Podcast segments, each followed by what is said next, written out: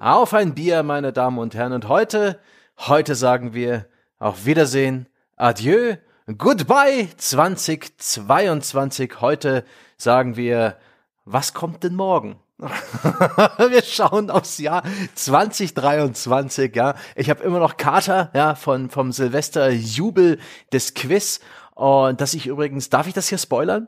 Ich, ich sage nur so viel, ja, eine Duftkerze ähm, namens äh, Evergreen Mist äh, räuchert gerade meine Bude ein und wird gleich für Kopfschmerzen sorgen. Vielleicht macht das aber Bier, aber sehr viel wahrscheinlicher ist, dass die Kopfschmerzen von meinen wunderbaren Co-Ausblickern kommen. Zum einen schaut mit mir in die Zukunft Jochen Gebauer. Hallo Sebastian, hallo an die Menschen dort draußen, hallo ans Jahr 2023 und wieso bekommst du von mir Kopfschmerzen? Das, das finden wir jetzt gleich alle gemeinsam raus. ja?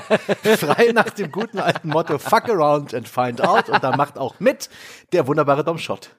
Hallo, ich kann euch versprechen, ich werde euch Kopfschmerzen bereit, wenn ich euch verrate, auf welches Sportspiel ich mich in Q1 2023 freue. Und damit herzlich Blood Bowl willkommen. 3. Äh, mein Name ist Domshot. Ja, äh, später. Ja, gut, Hallo. Nicht hier schon die goldenen Juwelen vorher auf den Kopf setzen.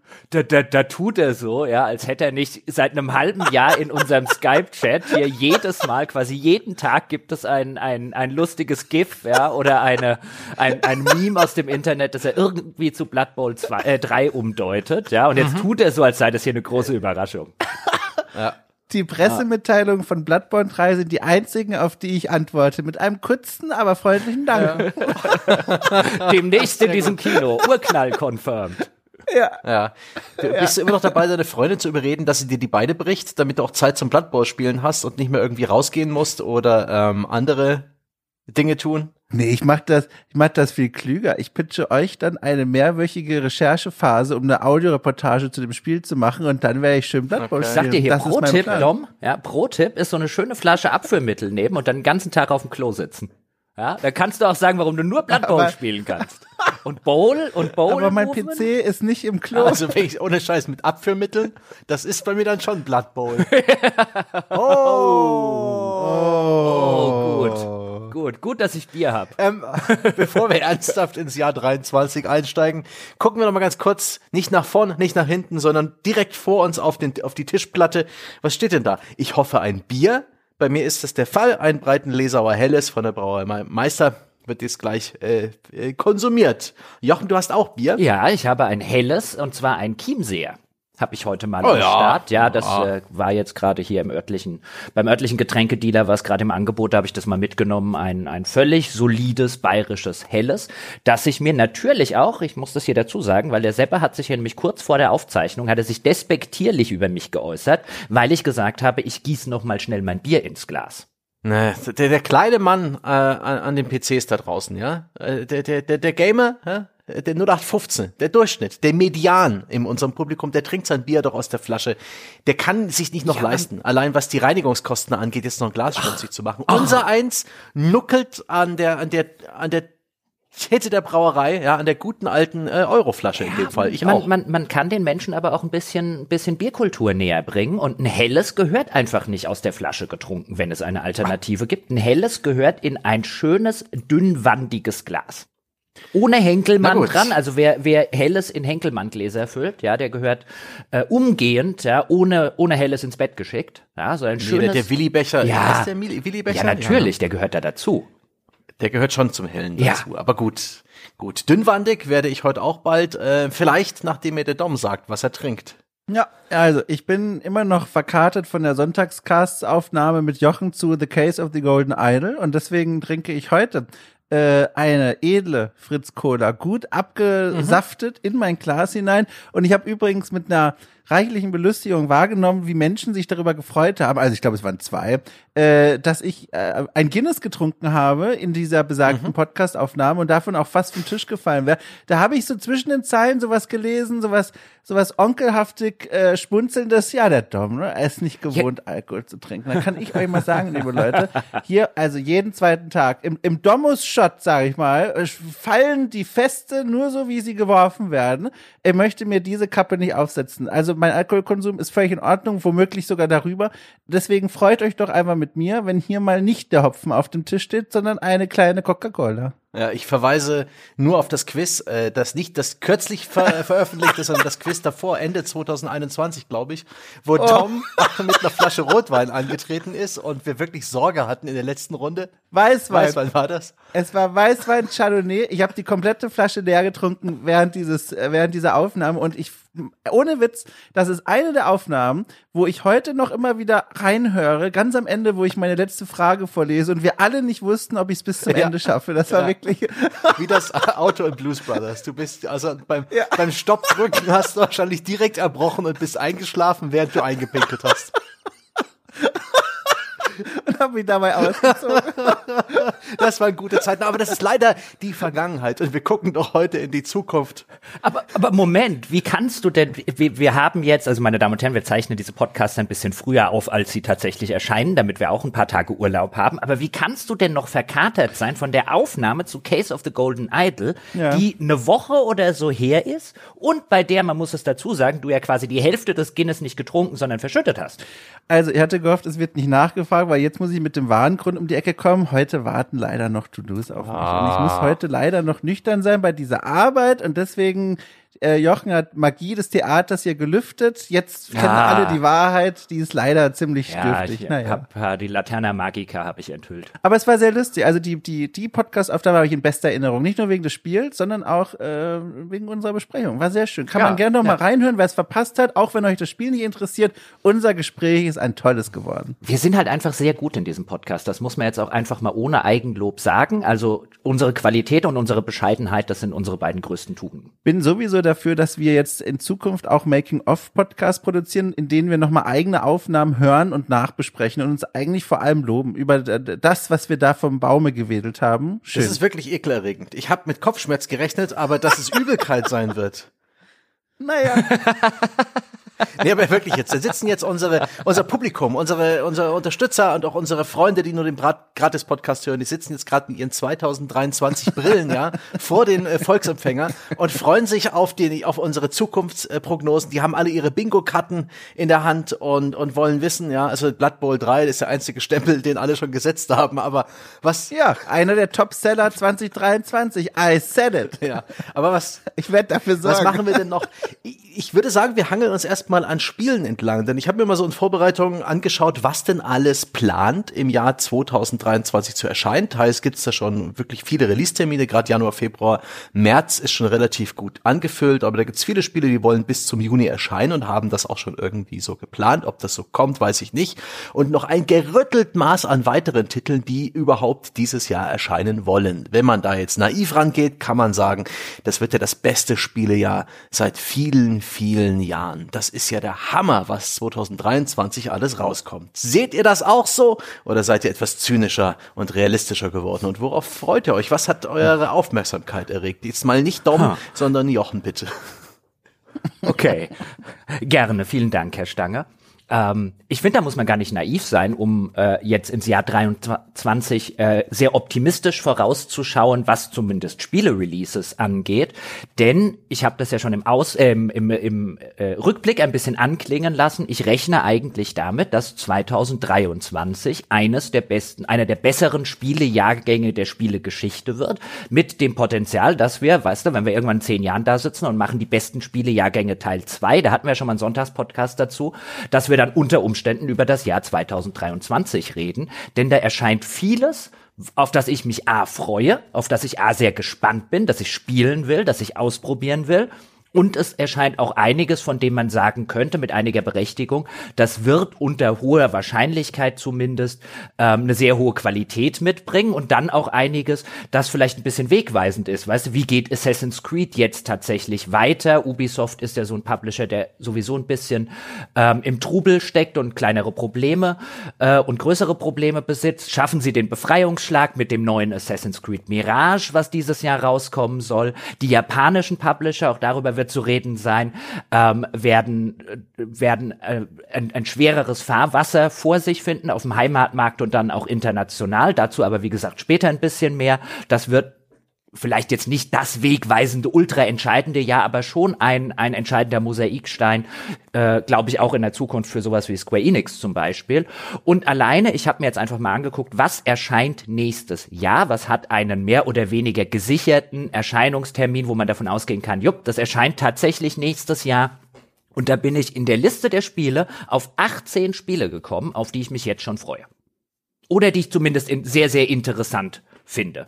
Und das ist schon ein ziemlicher Haufen, wenn man dazu noch rechnet, dass es natürlich eine Reihe von Spielen gibt, die theoretisch nächstes Jahr oder ich muss ja sagen dieses Jahr erscheinen können, ähm, die halt vielleicht noch gar keinen Release-Termin haben. Also es ist ja durchaus möglich, dass zum Beispiel das neue äh, Dragon Age Ende des Jahres erscheinen könnte. Da gibt's halt noch gar keine äh, Release-Aussagen und so gibt's eine Reihe von Spielen, wo man schon sagen könnte, würde einen nicht wundern, wenn die im Laufe des Jahres einen Erscheinungstermin für Herbst, mhm. Weihnachtsgeschäft des Jahres 2023 kriegen würden. Also unterm Strich gucke ich hier jetzt drauf und sitze ich da und sage, ich freue mich auf 2023. Schön. Nenn doch gleich mal so zwei, drei Kinder beim Namen. Einfach nur ganz kurz so auf der, von denen, die schon einen festen Release-Termin haben. Da kann ich nicht nur zwei, drei nennen. Also ähm, äh, ganz ehrlich, allein schon sozusagen im ersten Halbjahr, mhm. wenn wir jetzt mal bis Juni einfach rechnen, ähm, die ersten sechs Monate, was dort erscheinen soll. Oder rechnen wir einfach mal bis August, weil dann kann ich noch was dazu nehmen. Und dann habe ich hier stehen Fire Emblem Engage. Dann habe ich Hogwarts Legacy, was ich aus vielerlei Gründen interessant finde für die Branche. Octopath Traveler 2, auf mhm. das ich mich freue. Darkest Dungeon 2, auf das ich mich freue. Skull and Bones, das jetzt offensichtlich endlich rauskommen soll und bei dem ich zumindest gespannt bin, wie diese 100-jährige Entwicklungszeit wird. Dann Jedi Survivor, den Nachfolger von Fallen Order, auf den ich mich freue. Das Resident Evil 4 Remake, auf das ich mich freue. Dead Island 2, was interessant wird nach 100-jähriger Entwicklungszeit. Zelda Tears of the Kingdom, wo man jetzt mit einigermaßen Sicherheit davon ausgehen kann, dass es schon ein ziemlich gutes Spiel werden wird. Diablo 4, Final Fantasy 16 und im August Baldur's Gate 3. Irre, oder?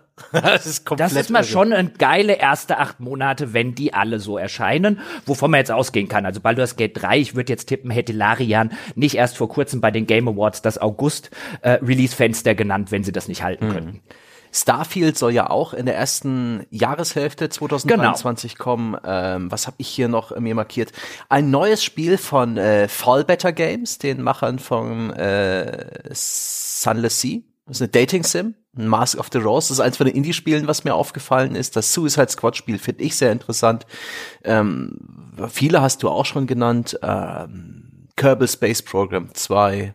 Das PlayStation VR 2 wird rauskommen. Atomic Heart finde ich sehr interessant. Ein äh, Bioshock-ähnliches Spiel aus Osteuropa, was in allen Trailern viel zu gut aussieht, wo ich immer noch nicht weiß, ob das alles wirklich so gut wird oder wo der, der Haken ist, aber es hat jetzt einen Release-Termin am 21.02., genauso wie Like a Dragon Ishin, ein Spin-off der Yakuza-Reihe im feudalen Japan. Äh, das wird auch richtig gut und äh, nee, da kommt echt jede Menge raus. Dom, hast du noch einen Senf? Aber, Moment, ja. Dom? Ja, ich wollte nur sagen, wir ja, sollten genau. auch Dom jetzt mal zu Wort ja, kommen. Ja, endlich, lassen. mein Gott, ich, ich dribbel hier schon äh, herum und warte mit dem Football in der Hand, weil ich endlich meinen Touchdown bringen kann. Also, das Spiel haben wir jetzt schon genannt. Wie gesagt, kann ich nachher gerne nochmal in Ausführlichkeit äh, erklären. Ich habe eine eigene kleine Präsentation mitgebracht mhm. zu Blood Bowl 3. Darauf freue ich mich sehr. Aber es wurden hier auch schon einige Titel genannt, die auch auf meiner Liste stehen. Natürlich ein Baldur's Gate, natürlich auch ein neues Diablo. Ansonsten sind da aber auch noch ein paar Spiele auf der Liste, auf die ich mich ebenfalls sehr freue die teilweise auch schon ein Erscheinungsdatum in dieser ersten Jahreshälfte haben. Zum Beispiel ein neues Amnesia. Amnesia The Bunker wurde angekündigt. Da Wirklich, du magst diese Spiele? Ja, also total. Also das erste Amnesia, also absoluter Horrorklassiker. Äh, der zweite Teil war so ein bisschen ein, ein Floppy Floppy. Aber jetzt Amnesia the Bunker sieht schon wieder ganz interessant aus. Ein Trailer habe ich gesehen dazu, war etwas entfremdet, weil in diesem Rennweg-Horror-Franchise plötzlich eine Schusswaffe zu sehen war. Aber mal gucken. Ansonsten sehe ich hier noch Spiele wie zum Beispiel auch The Darkest Files, das neue Spiel von äh, Paint Bucket Games, das Berliner Entwicklerteam, die äh, mit Through the Darkest of Times, ich glaube vor zwei Jahren, äh, Spielegeschichte Geschichte geschrieben haben, weil das war so die Schlagzeile für dieses Spiel. Das erste Game mit Hakenkreuzen aus Deutschland mhm. war. Ein Spiel, das sich drehte um den äh, zivilen Widerstand während des Nationalsozialismus und The Darkest Files kann man fast schon sehen als eine Fortsetzung in gewisser Weise, äh, denn es geht hier um die Aufarbeitung der NS-Verbrechen in der frühen äh, Bundesrepublik in Deutschland. Und das ist auch wieder was sehr Spannendes, hat einen fantastischen Artstyle, dunkel, dunkelblau, schwarze Farben vor allem dominant. Ich gucke mir das sehr gerne an. Und ansonsten mache ich es noch ähnlich wie ihr. Ihr habt ja auch dann mhm. noch so ein paar Namen reingeworfen, deswegen mache ich das auch so. Ach so, natürlich Assassin's Creed Mirage natürlich auch ganz weit oben auf meiner Liste. Dann gibt's natürlich noch, habt ihr jetzt vergessen, aber ich äh, ergänze es gerne, das äh, Remaster von Age of Mythology. Das soll auch nächstes Jahr erscheinen. Auf das freuen wir uns Dieses alle. Jahr, ja. Bedenke, Der, diese Aufnahme wird am 1.1. ausgestrahlt. Oh, das ist in meine 2024-Liste gerutscht. Ich schieb's zurück, natürlich dieses Jahr. 2023 wird es kommen. Ich freue mich auch ganz doll, dass die dieses Jahr der Full Release von Death Trash ansteht, mhm. dieses postapokalyptische Rollenspiel, was hier im Podcast auch schon mal vorgestellt wurde, entwickelt von Stefan Hövelbrings ganz alleine seit sieben Jahren plus. Ähm, von Silent Hill 2 soll ein Remake kommen, auf das ich mich freue, ebenso auf das Remake von Dead Space. Äh, und dann äh, vielleicht noch zwei kleine und dann bin ich wieder still. Äh, ganz interessant, Outer Worlds bekommt einen mhm. zweiten Teil und da bin ich sehr interessiert, weil ich Outer Worlds 1 gar nicht gut fand. Da war ich sehr unterwältigt, aber ich habe das gespielt und dachte mir, oh, es, es könnte eigentlich doch ganz nett werden, so dieses Fallout im Weltraum so. Und da hoffe ich so ein bisschen auf dieses Outer Worlds 2. Und schließlich möchte ich noch äh, nennen äh, Pharao. A New Era für die Liebhaber und Liebhaberinnen da draußen.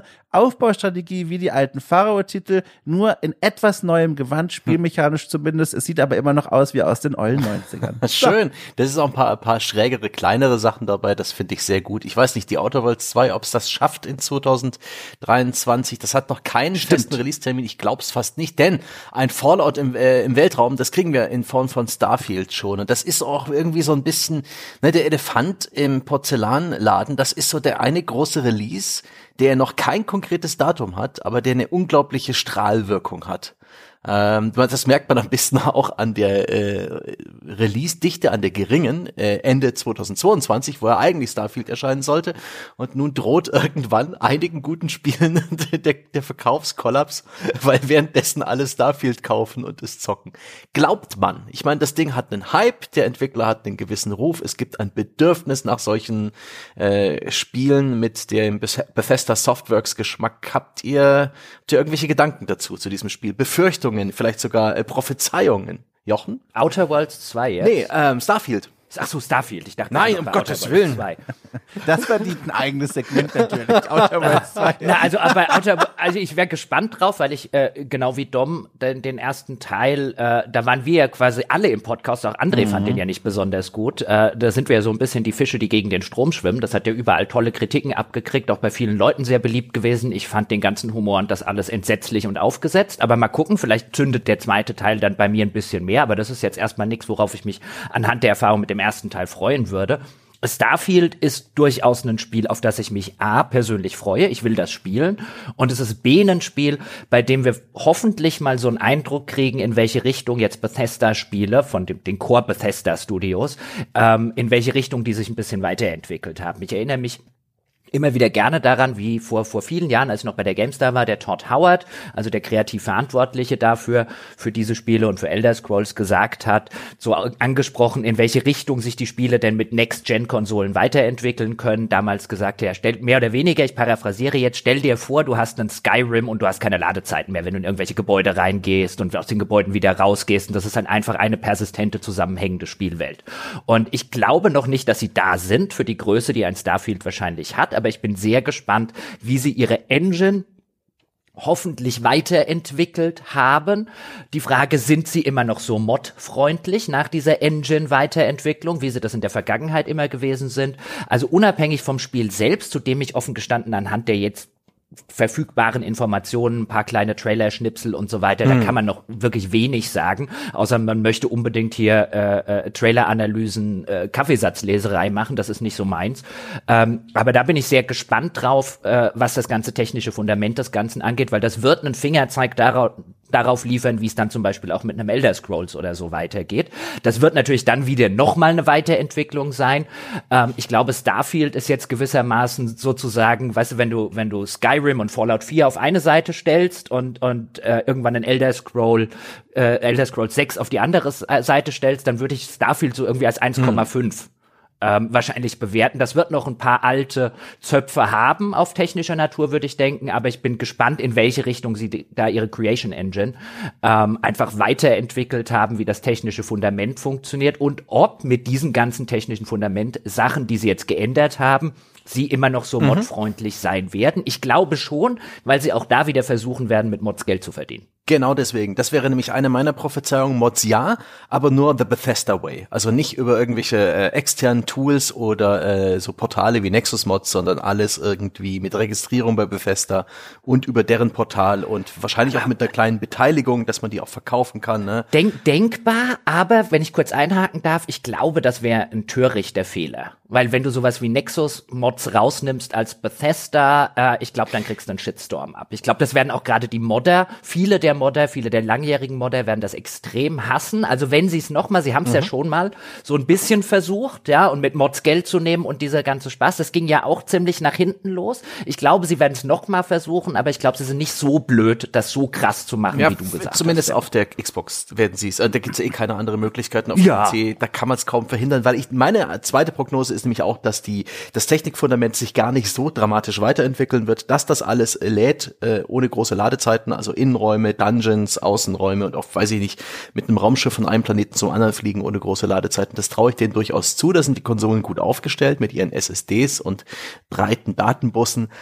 Aber ich, meine Prophezeiung ist auch, dass das Ding janky as fuck wird. Also, dass man wirklich die klassischen Creation Engine Probleme hat von einem seltsamen Pathfinding von NPCs und Gegnern, seltsamen Animationen und vor allen Dingen einen sehr, sehr verbuggten Release der auch mindestens einen mittelschweren Shitstorm deswegen nach sich zieht. Das ist meine zweite Prognose und ich bin sehr gespannt. Oh, ich würde gerne eine andere Prognose abgeben, nämlich dass das ein für Bethesda-Verhältnisse vergleichsweise guter Release wird. Aber wenn ich die jetzt mhm. abgebe, mhm. es wird einen Technik-Shitstorm geben, einfach weil so viele Menschen das Spiel kaufen ja. werden, ähm, glaube ich, dass einfach die, die immer vorhandene Zahl, der kleine Prozentsatz, der halt einfach immer bei AAA-Releases einfach ein Problem damit hat, der wird hier so groß sein, es wird so schnell so viele Memes geben, dass das am Ende ein katastrophaler Release, katastrophalerer Release in der Öffentlichkeit wird, als er eigentlich ist, weil ich schätze, das wird ein ordentlicher Release für Bethesda-Verhältnisse. Ja. also man würde hoffen, dass sie sich genau dafür die extra Zeit genommen haben. Wetten nicht. ich bin doch heute positiv. Ich bin heute der Jahr 2023 Relativierungspanda. Dann passt das ganz gut, was ich dazu sagen wollte, weil also mich privat interessiert Starfield 0,0 überhaupt gar nicht. Die, die, das wenige, was ich bisher gesehen habe, finde ich, es sieht super nach konservativem äh, AAA Sci-Fi Weltraumabenteuer aus und das finde ich richtig, richtig öde. Da gibt's mittlerweile so viele andere Spiele, die je nach Extrem, was man sich so wünscht, viel besser sind äh, und deswegen gucke ich da sehr desinteressiert drauf. Aber ich werde es natürlich trotzdem spielen, weil neugierig bin ich aus einem anderen Grund, nämlich aus beruflicher Perspektive. Ihr mhm. habt ja schon angerissen, es gibt einen, einen Hype, der das Spiel jetzt schon umgibt, klar, wegen des Entwicklerteams, aber auch wegen dem, was schon so ein bisschen gezeigt wurde.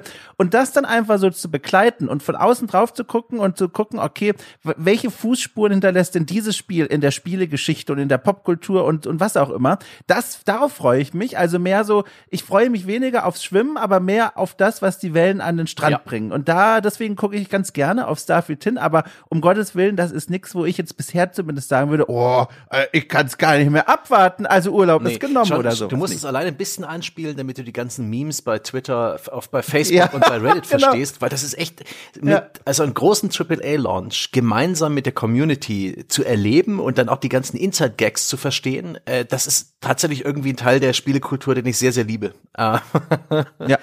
Das hatte ich ja letztes Jahr bei, bei Elden mhm. Ring war das so. Das war echt faszinierend, so ein Riesen-Release mitzubegleiten, dann auch noch so ein Spiel von so einem Entwicklerteam und dann auch wirklich gemeinsam das Gefühl zu haben, gemeinsam mit den Leuten dieses Spiel zu verstehen, zu lernen und zu erkunden, das war schon toll. Und das ist vielleicht das, was mich da noch am meisten reizt. Aber wie gesagt, die Vision, die mir Starfield bisher präsentiert, da denke ich mir, oh, weiß ich, ist nichts Neues für mich. Gibt es denn ein Spiel, für das ihr so richtig gehypt seid, ohne dass ihr allzu viel zu dem Spiel wisst. Bei mir war es tatsächlich der Fall nach dem Trailer von Armored Core 6. Das kommt von From Software, das hat Oh, einen generell mhm. guten Ruf. Die Reihe ist aber zuletzt auf der PS2 zu Hause gewesen. Der Trailer ist fantastisch. Ich kenne die Spielereihe nicht. Ich weiß, sie hatten den Ruf eines etwas komplexen Spiels, was nicht allzu einsteigerfreundlich ist, wo man sehr flexibel seine Kampfroboter ausbauen kann und auch ein bisschen drüber nachdenken muss, was man da letztendlich tut.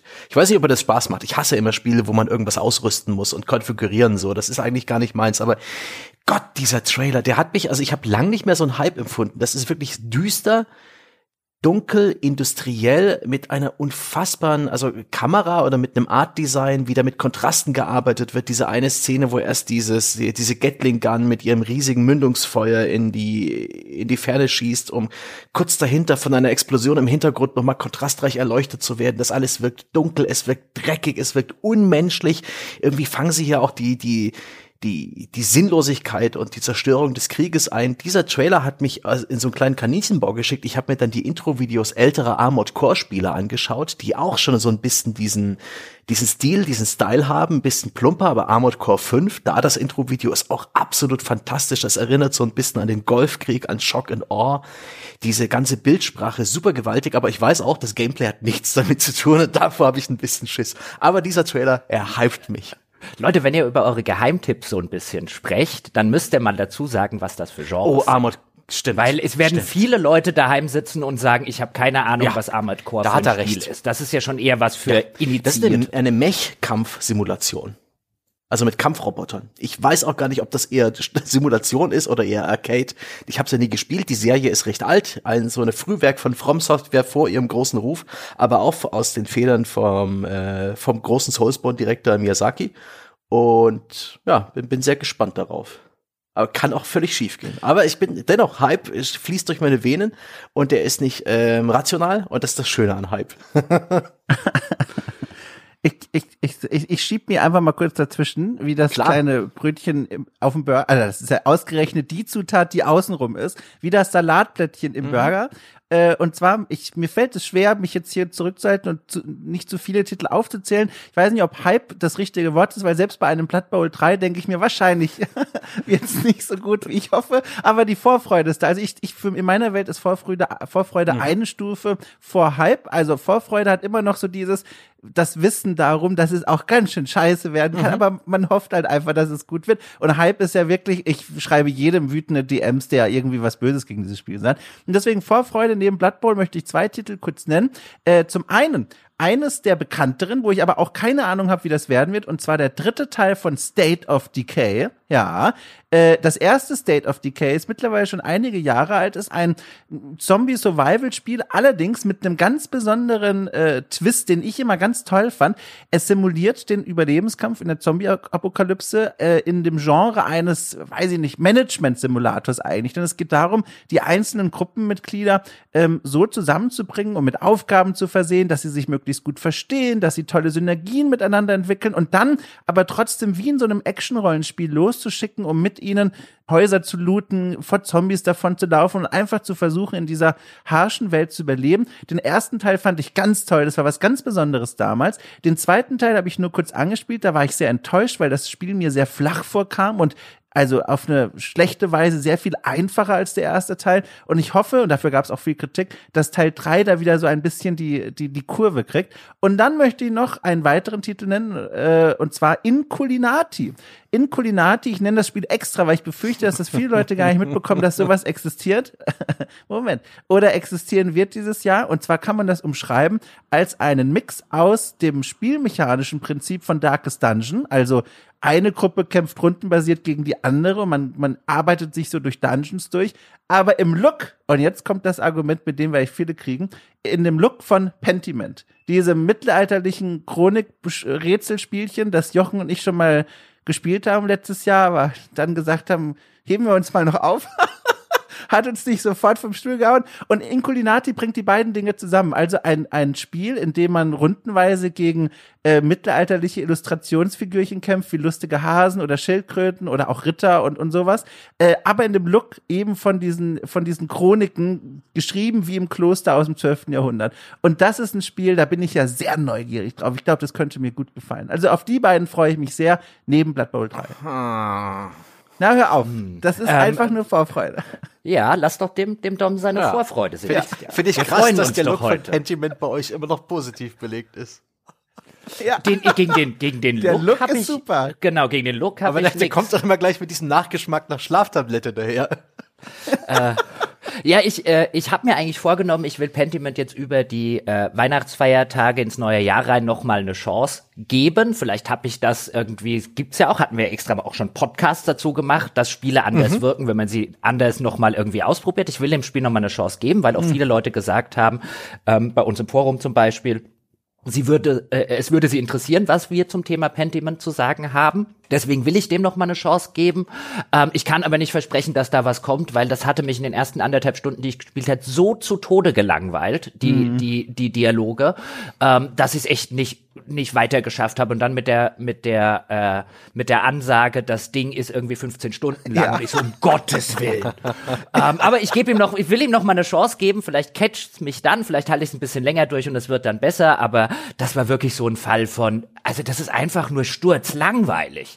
Ähm, aber lasst uns doch mal, meine Herren, über ein Spiel reden, von dem ich sagen würde, da werden jetzt gar nicht so viele Leute dran gedacht haben, ich habe es vorher aber schon erwähnt, und gesagt, da gibt's einiges, was mich drumherum interessiert, nämlich Hogwarts Legacy, also das Harry Potter Spiel, das meines Wissens nach, jetzt muss ich kurz in meine Notizen rein, 10.2.. am 10. Februar erscheinen soll. Genau.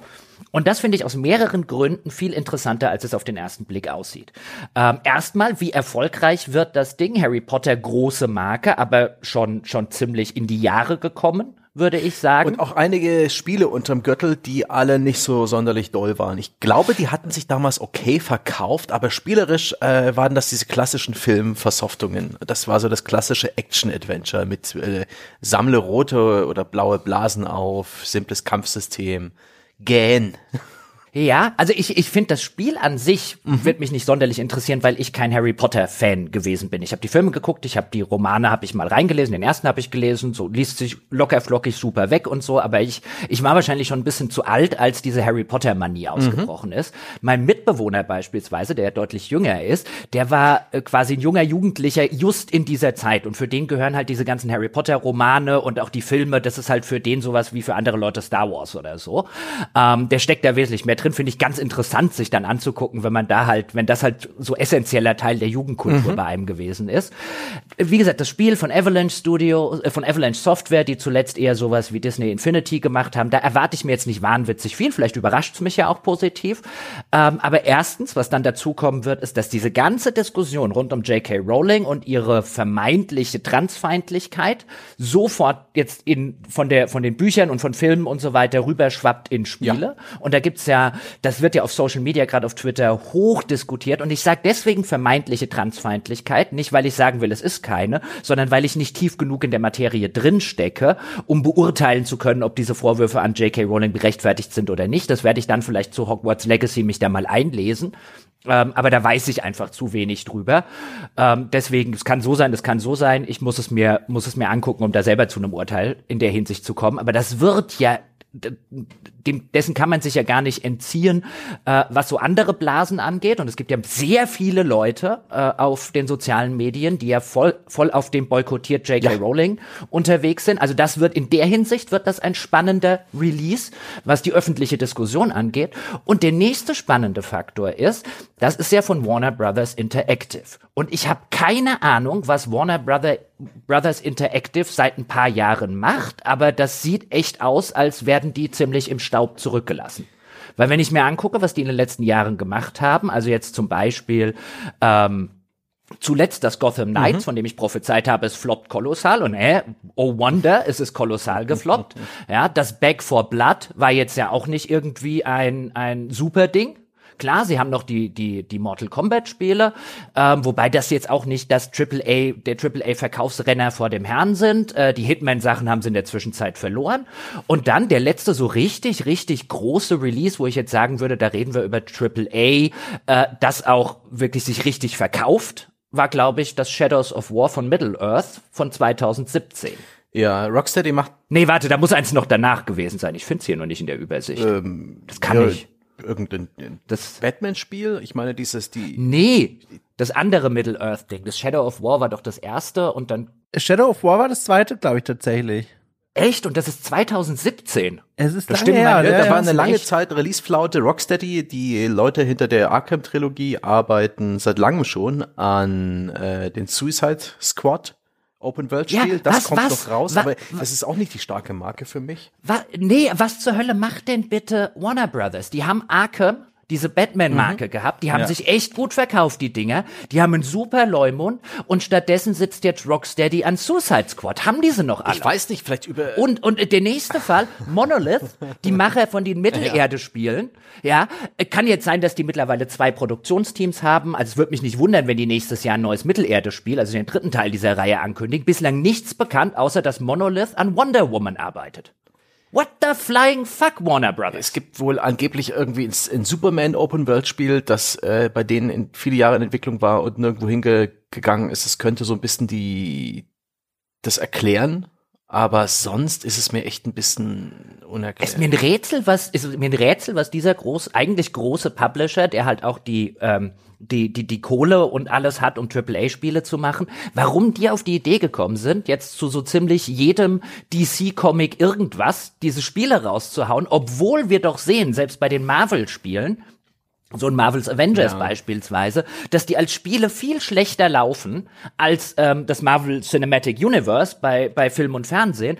Und sie hatten doch sogar mit der Batman-Reihe hatten sie eine gute Superheldenreihe, die echt gut gelaufen ist und gut funktioniert haben. Und dann setzen sie die Leute an was anderes. Und jetzt nichts gegen Wonder Woman an sich, aber das, das, das, das riecht sofort wie der nächste äh, Superheldenflop. Ja. Wie so ein Gotham, Gotham Ja, Knights oder so. Ich weiß nicht, was die Warner tun. hat den Joker, dass ihnen Traveler's Tales gehört, ähm, und die machen diese Lego-Spiele. Jedes Jahr, ich, jedes Jahr, also inzwischen gar nicht mehr so oft, aber das dürfte sie, sie so ein bisschen retten, weil die Ja. lohnen sich, die, die sind garantiert profitabel, aber ansonsten würde Warner auch wie so ein Übernahmekandidat wirken, aber ich weiß nicht, Ich muss, ob Warner jetzt im äh, Hintergrund ja. noch die große, das Filmstudio hat und diese Prestige. Ja, ich, ich, aber Dom, an dieser Stelle möchte ich gerne hinzufügen, wir dürfen Mortal Kombat nicht unterschätzen. Äh, der Mortal Kombat 11 hatte Anfang äh, letzten, also Anfang 2022 weit über 12 Millionen verkaufte Einheiten und der Vorgänger war knapp ebenso erfolgreich wie dieser Ed Boon hat durchblicken lassen. Plus, dieses Spiel äh, hat Ingame-Transaktionen, also diese ganzen coolen Figuren, die die Leute spielen wollen. Der Terminator, der Predator, das Alien und so, sind alles Figuren, die man sich nochmal extra dazu kaufen muss. Plus, das ist eines der meistgespielten E-Sport-Titel, sogar durch die Pandemie hindurch, also mit riesen Preisgeldern, Events und so, da kommen Leute in Hallen zusammen. Das darf man, glaube ich, nie unterschätzen, wie viel Geld da ständig durch dieses Mortal Kombat 11 reinkommt. Okay, ähm, äh, äh, überzeugt, ja. Ich, äh, äh, ich nehme meine Aussagen zu Mortal Kombat zurück. Ich habe gerade selber nochmal geguckt, der Dom hat völlig recht. Ich habe unseren erzählt in der Hinsicht, aber auch da ähm, ist das Einzige, was ich gerade sehe, was angekündigt ist, ein, äh, ein Mobile Mortal Kombat. Ja, genau. Und ich fürchte, das könnte sogar auch wieder richtig gut werden. Wir sind halt einfach nicht Zielgruppe dafür, glaube ich. Aber ich glaube, da werden sich Leute drüber freuen. Aber ich bin sonst vollkommen bei euch. Da gibt's Franchises, die die in der Hand haben, wo ich mir denke, mein Gott, ich würde mich zumindest freuen, wenn davon was käme. Aber offenbar läuft's bei denen. Ich bin mir nicht sicher, ob es läuft. Also die haben jetzt viel Geld in, äh, in Gotham Knights versenkt. Ja, das ist richtig. Ja. Mhm. das auch nach allen Indikatoren, die wir haben, unter ferner liefen lief, aber äh? und ich glaube, also ich prognostiziere hier, dass Suicide Squad, das im Mai 2023 rauskommt, wird auch floppen. nee, Ja. glaube ich nicht. Obwohl, die Konkurrenz ist allerdings wieder sehr stark im Mai und dieses Jahr. Ich, und, und du hast halt, wie gesagt, selbst viel stärkere Marken eigentlich wie die Marvel-Spiele sind nicht richtig geil gelaufen. Ja, wenn ein paar, ein paar Tage später, irgendwie zwei Wochen später, das Diablo 4 rauskommt und ein paar Wochen vorher Zelda, äh, das neue Zelda für die Switch, dann ist es auch nicht das beste Release-Umfeld. Mann, Mann, Mann. Äh, Andererseits sieht das Spiel ganz gut aus, da merkt man, das ist das gute Open-World-Spiel von Warner Interactive, aber dieser Publisher ist für mich eh so ein bisschen ein, ein, äh, ein schwer einzuschätzendes Biest. Die sind nicht so der eine, die machen nicht bloß Videospiele, das ist ein Arm vom Time Warner Konzern, der riesengroß ist und breit aufgestellt. Das ist nicht so was wie Ubisoft, die sich regelmäßig bei ihren äh, Quartalskonferenzen äh, den Aktionären gegenüber in die Karten schauen lassen und Dinge ankündigen und und äh, diese Telefonkonferenzen abhalten und äh, konkrete Aussagen treffen, was wirklich sehr saftig ist und deswegen hat man bei Ubisoft habe ich auch so ein bisschen Sorgen, aber da gibt es schon sehr konkret formulierte Pläne, in welche Richtung die gehen wollen. Die versuchen es immer noch mit, also vor allen Dingen mit Game as a Service, versuchen ihre Assassin's Creed Geschichte jetzt ähm, neu aufzuzäumen, wo, wo sie auch ausführlich sich haben in die Karten blicken lassen, hatten wir ja schon mal drüber gesprochen. Aber was Warner macht, also Warner Interactive ist für mich immer so ein, so ein Joker. Haha, ist ja auch eine Warner-Lizenz. Ich habe heute, äh, heute, ich habe eben gerade, ich habe extra nochmal nachgeschaut. Entschuldigt, dass ich das jetzt hier so brandheiß reinfingere, mhm. aber ich habe es vorher auch nicht auf dem Zettel gehabt. Tatsächlich, äh, vor zwei Tagen sehe ich hier, wenn ich so die News-Schlagzeilen über, überblicke, äh, kam eine Welle von Meldungen rein, dass Ed Boon schon äh, angedeutet hat, zumindest, dass jetzt dieses Jahr, also 2023, tatsächlich Mortal Kombat 12 kommen soll. Wow. Also, diese, diese Kuh wird gemolken, ja, weiterhin. Da ist noch Milch drin. Okay, ja, da, das, das hätte ich jetzt auch erwartet. Ja. ja ich habe hab, hab Mortal Kombat 11 jetzt nicht als so erfolgreich abgespeichert gehabt, wie du jetzt Gott sei Dank dann noch korrigiert hast. Aber beim Rest gilt's halt. Also ich verstehe ja, nicht, ja. warum man Rocksteady an Suicide Squad setzt. Also aus so einer aus so einer hm. Sales-Perspektive hm. und warum man die nicht einfach die Arkham-Spiele weiterentwickeln lässt. Aber gut, äh, es wird sich zeigen. Ja, ich habe nur die steile Prognose ja. schon aufgestellt. Ich glaube, das Suicide Squad wird besser laufen. Ich meine, das ist kein Kunststück als der Gotham Knights, aber das wird nicht die Größe erreichen, die die sich davon ja. erhoffen. Und um jetzt mal den, den Bogen zurück zu Hogwarts Legacy zu schlagen, es ist durchaus ein spannender Release, weil dann auch interessant ist, wie das Spiel sich selbst darstellt, ob es Themen überhaupt anspricht, ja? ob es irgendwo sich traut, Regenbogenfarben zu benutzen oder ob sie versuchen, komplett allglatt und Teflon beschichtet zu sein und, und sich absolut. Um Gottes Willen. Ich kenne die Antwort. Nein. Ich kenne die Antwort. ja. Also äh, ich, es ist auf jeden Fall ein Titel für unser Spaziergangformat, mhm. habe ich schon gesehen. Ich habe so einen komischen Walkthrough gesehen, der live vorgespielt wurde. Also zumindest hat es den Anschein gemacht, aber wer weiß, ob das wirklich live vorgespielt war. Und da konnte man schon so ein bisschen durch das Schloss laufen, beziehungsweise Leute vom Marketing haben das da gemacht. Und das sah nach einem lustigen Mix aus, aus zum einen super seelenlos zusammengeklöppelte Bereiche, äh, wo du gedacht hast, wow, das sieht einfach völlig beliebig aus. Und auf der anderen Seite so kleine Höhepunkte und Details, wie zum Beispiel diese Aufenthaltsräume der verschiedenen Häuser, äh, wie schön die gestaltet sind, mit alle haben eigenes Design und natürlich eigene Animationen, angelehnt an die Bücher bekommen, wo ich mir dann denke, oh, das lohnt sich, glaube ich, so ein genauer Blick darauf und ich bin insgesamt gespannt, wo sich dieses Spiel jetzt positionieren wird. So ein Franchise melken, weil es werden ja wirklich viele Leute auch in meinem Umfeld, die nicht viel mit Videospielen zu tun haben, freuen sich auf dieses Spiel, weil sie Harry Potter Die Hard Fans sind. Oder ob es halt so ein Ding wird, wo man das Gefühl hat, okay, da stand wirklich weiß ich nicht, Leidenschaft oder sowas dahinter. Nee, das ist ja auch so ein, da muss ich selber das ist ja auch immer noch so ein Cross-Generation-Ding. Äh, das macht auch ja. alle Fehler, die man machen kann. Also hier irgendwie PlayStation-exklusive Missionen und Dungeons, damit halt die Sony Käufer irgendwas Besseres haben, verdealt mit PlayStation, damit das der Trailer gezeigt wird in so einem äh, Sony Showcase. Die Last-Gen-Varianten, also PS4 und Xbox One, erscheinen eine ganze Weile später. Erst im April auch eine Switch-Version ist angekündigt, die kommt auch noch später. Das ist alles viel zu viel. Das Ding will irgendwie alles gleichzeitig machen. Das das wird garantiert nicht irgendwie 90er, aber es wird, wie das Jochen sagt, tatsächlich interessant, auf welche Art und Weise das Ding ähm, an die Keimauer schlägt beim Andocken und was die Öffentlichkeit draus macht, tatsächlich. Und apropos, es könnte 2023 langsam mal das Jahr werden, wo wir die, ähm, die Altlasten hinter uns lassen, namentlich PS4 und Xbox One. Natürlich erscheinen immer noch Spiele für äh, alle Plattformen, also Multiplattform für die äh, aktuelle und die letzte Konsolengeneration, aber mehr und mehr Spiele. Man denke an Star Wars Jedi Survivor und äh, Sachen, die jetzt dann gegen Ende des Jahres kommen, die sind dann nur noch Next Gen Only, also PS5 und Xbox Series. Und das finde ich gut. Es wird auch höchste Zeit und es ist auch, ich glaube, in meiner Erinnerung noch nie so gewesen, dass zwei Jahre nach dem Erscheinen einer neuen Konsolengeneration immer noch so dieses, dieses tiefe Tal der, der Cross-Gen durchschritten werden muss. Abgefahren. Das dauert dieses Jahr besonders mhm. lange und es wird echt mal Zeit. Ja, auf jeden Fall. Also ich meine, es kommt ja nicht von ungefähr. So lange wie Sony insbesondere Lieferschwierigkeiten ja. mit der PS5 hatte, hatten sie natürlich ein Interesse dran zu gucken, dass die Spiele auch für die PS4 mhm. rauskommen. Ähm, aber ich hoffe jetzt auch, dass das deutlich mehr in Richtung in Richtung Next Gen geht. Und ich glaube auch, dass die allermeisten Entwickler gerade dieser größeren Studios da sitzen und sagen, endlich. Mhm. Weil ich glaube, da sitzen viele, die sagen, wir würden endlich gerne X machen, Y machen und so weiter. Und das halt technisch nicht machen konnten, weil sie gesagt haben, wir müssen jetzt trotzdem gleichzeitig, weil für unsere Verkäufe brauchen wir die PS4 noch, weil PS5 lange halt nicht diese Marktdurchdringung hatte wegen Lieferschwierigkeiten.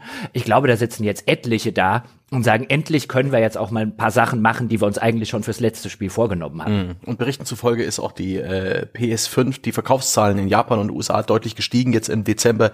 Die Lieferknappheit hat sich ein bisschen entspannt. Sony ist natürlich schlau, hat vorher noch die Preise erhöht, außer in den USA. Ähm, ich denke auch, das könnte sich langsam auch lohnen. Die Konsolen, auch die Series-Modelle wurden häufig genug verkauft. Ich sehe fast den PC ein bisschen als das äh, schwächste Glied der Kette, weil da diese ganzen ähm, superschnellen Ladezeiten nicht ohne weiteres möglich sind. Da muss, äh, da müssen die Entwickler erst sowas wie Direct Storage oder andere äh, Software-Schnittstellen benutzen und bewältigen, die auch seit ein paar Monaten erst den Entwicklern zur Verfügung stehen. Da könnte es noch ein bisschen länger dauern. Aber ich denke, das ist den Entwicklern nie, nicht so schrecklich wichtig, dass jeder PC-Spieler eine gute Spielerfahrung hat. Und da bin ich auch sehr gespannt, ob wir jetzt eine Zukunft haben, in der es für einen PC-Besitzer schwieriger ist, äh, so Cross-Plattform-Versionen von äh, Spielen zum Laufen zu kriegen, die sonst auf PS5 oder auf Xbox Series zu Hause sind. Aber das ist alles so Gedankenspielerei. Ich freue mich jedenfalls, wenn endlich dieser alte Zopf abgeschnitten wird und hm. wir aufhören können, durch enge äh, so Spalten zu kriechen oder Aufzug also bei, Bei als, als, als selber langjähriger leidenschaftlicher PC-Spieler würde ich sagen, die PC-Spieler sind eigentlich an einem, an einem so guten Punkt wie noch nie. Mittlerweile kriegen wir sogar die First-Party Sony. Das ist schön, ne? Das wird auch mehr. Mhm. Das ist also diesbezüglich ist das echt komfortabel. Äh, Microsoft schlonzt inzwischen eh alles äh, via Game Pass auf den PC. Das ist dann sogar aktuell immer noch einigermaßen lohnenswert. Das ist auch sehr spannend, was alles teurer wird in, in 2023. Und selbst Sony legt nach, jetzt auch The Last of Us 1 in dieser bis jetzt äh, PS5 Remaster Fassung kommt jetzt auch auf den PC ein sehr gutes Spiel. Schön kann man sich die Konsole eigentlich sparen, wenn man Geduld hat und darauf hofft und vertraut, dass irgendwann alles auf den PC kommt. Was aber nicht ersetzbar ist, sind natürlich diese dynamischen Schultertasten bei der PlayStation äh, 5. Die habe ich tatsächlich. Äh, du, ähm, ich, ich benutze einen, äh, einen, einen PS5-Pad am PC und da haben teilweise Spiele, die äh, diese, dasselbe haptische Feedback. Zum Beispiel bei Plague Tale Innocence. Genau der, dasselbe Wirklich? Spielgefühl wie auf der PS5. Oh, das wusste ich nicht. Das ist ja eine interessante Info. Okay, dann damit hast du jetzt einen relativ langen Beitrag von mir auf null runtergekürzt. Gut, redet weiter. Na, wenn wir äh, vielleicht, an der, vielleicht an der Stelle kann ich mal was anderes erzählen, weil die Leute fiebern ja mit und es passt dir gerade ganz gut. Wir werden uns erinnern, einer der, der bewegendsten Podcasts des letzten Jahres hier bei uns, der zu Golf War Ragnarok, da ähm, habe ich ja davon berichtet, dass meine PlayStation 5 alle Stunde, mhm. gefühlt alle zehn Minuten abgeraucht ist. Genau. Hat sich gelöst, das Problem. Ich kann nicht sagen, warum. Äh, wirklich, ich habe null verändert äh, seitdem und es funktioniert, es passiert nicht mehr. Ich spiele andere Spiele auf der Playstation. Nee, aber äh, God of War, ja. Äh, kannst du das also, spielen jetzt? Ja, genau. Also das funktioniert. Ach, ich bin jetzt quasi, habe im Endgame nochmal rumgeschaut und ich weiß nicht, was da, was das Problem war. Keine Ahnung. Äh, wirklich, ich bin völlig ratlos. Ich spiele jetzt auch Bloodborne aktuell zum Beispiel sehr viel. Null Probleme, nichts. Also ich weiß nicht, was los war, aber ihr dürft alle aufatmen. Mir geht's wieder gut. Das ist schön zu wissen. Gut, dass du spielen kannst. Ähm Oh. Wenn wir bei der PlayStation gerade sind, eine Sache, die Sony tut, ist am 22.02. Äh, PlayStation VR 2 verkaufen zu einem äh, relativ sportlichen Preis. Ich glaube, bei uns sind 600 Euro fast. Mhm. Und das Ganze auch nur über Sony selbst. Da kann man sich bewerben, dass man eine Einladung zum, zur Vorbestellung erhält. Das, darauf habe ich jetzt erstmal verzichtet, denn das Launchline-Up gefällt mir nicht so sehr. Das sind überwiegend Spiele, wo man irgendwo steht und von allen Seiten kommen Gegner und man muss sie entweder mit Pfeil und Bogen oder mit Knarren erschießen. Das ist so erste Generation VR-Gameplay. Das hat sich seitdem wenig weiterentwickelt und das enttäuscht mich ein bisschen. Die Hardware macht einen sehr guten Eindruck. Ich finde, das ist ähm, von den Specs und vom, vom Design her alles ordentlich. Endlich legt Sony äh, ordentliche Motion Controller dem Ganzen bei. Es gibt zwar immer noch ein Kabel zum Anschluss an die Konsole, aber das ist einfach eine, eine Notwendigkeit, die, die können sie nicht wegdesignen und das passt schon alles.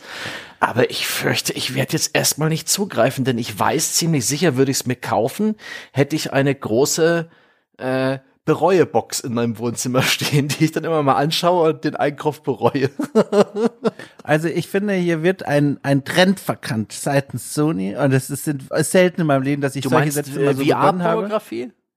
Na, also das entwickelt sich von alleine, glaube ich. Das braucht nicht meinen Zuspruch. Aber äh, ich bin der Meinung, die letzten zweieinhalb Jahre haben es ja gezeigt, wie viele Menschen von uns, und ich weiß, ich bin hier jetzt in dieser Runde an der falschen Adresse, aber ich halte das jetzt aus, wie viele Menschen von uns Interesse entdeckt haben an den sogenannten Cozy Games. Spiele mit einer kleinen spielmechanischen Herausforderung, mhm. aber der großen Wirkung für Herz und Verstand und Geist. Gemütliche Sachen einfach, die viel Spaß machen. Und ich glaube, das ist der Weg, den man als PSVR-Mensch, äh, Entwicklerteam gehen sollte. Äh, weil wie viele Bogenschießspiele gibt es jetzt schon? Und Spiele, in denen man Wikinger ist und irgendwelche Dinos hochklettert und, und Sachen abschießt und nein, gebt mir doch einfach mal ein Spiel, wo ich zum Beispiel Kuchen dekorieren darf, wo ich Pizza belegen kann und verkaufen kann, durch so ein kleines Verkaufsfenster rausschieben kann, wo ich einfach mal auf einer Tafel malen kann, was ich möchte, von mir aus auch ein Penis, ist ja vollkommen mhm. egal. Aber weißt du, diese oder wisst ihr, diese Spiele, in denen man so, so diese Wohlfühlsachen einfach machen kann und dann umgesetzt mit dieser geilen VR-Technologie, äh, ich glaube, das ist es. Es ist immer noch ein sehr hoher Eintrittspreis dafür, aber das ist es. Ich kauf also für 400 Euro oder so ein Gerät, damit ich Pizza belegen kann. Äh, also, in unserer hektischen Zeit ist das, glaube ich, genau das.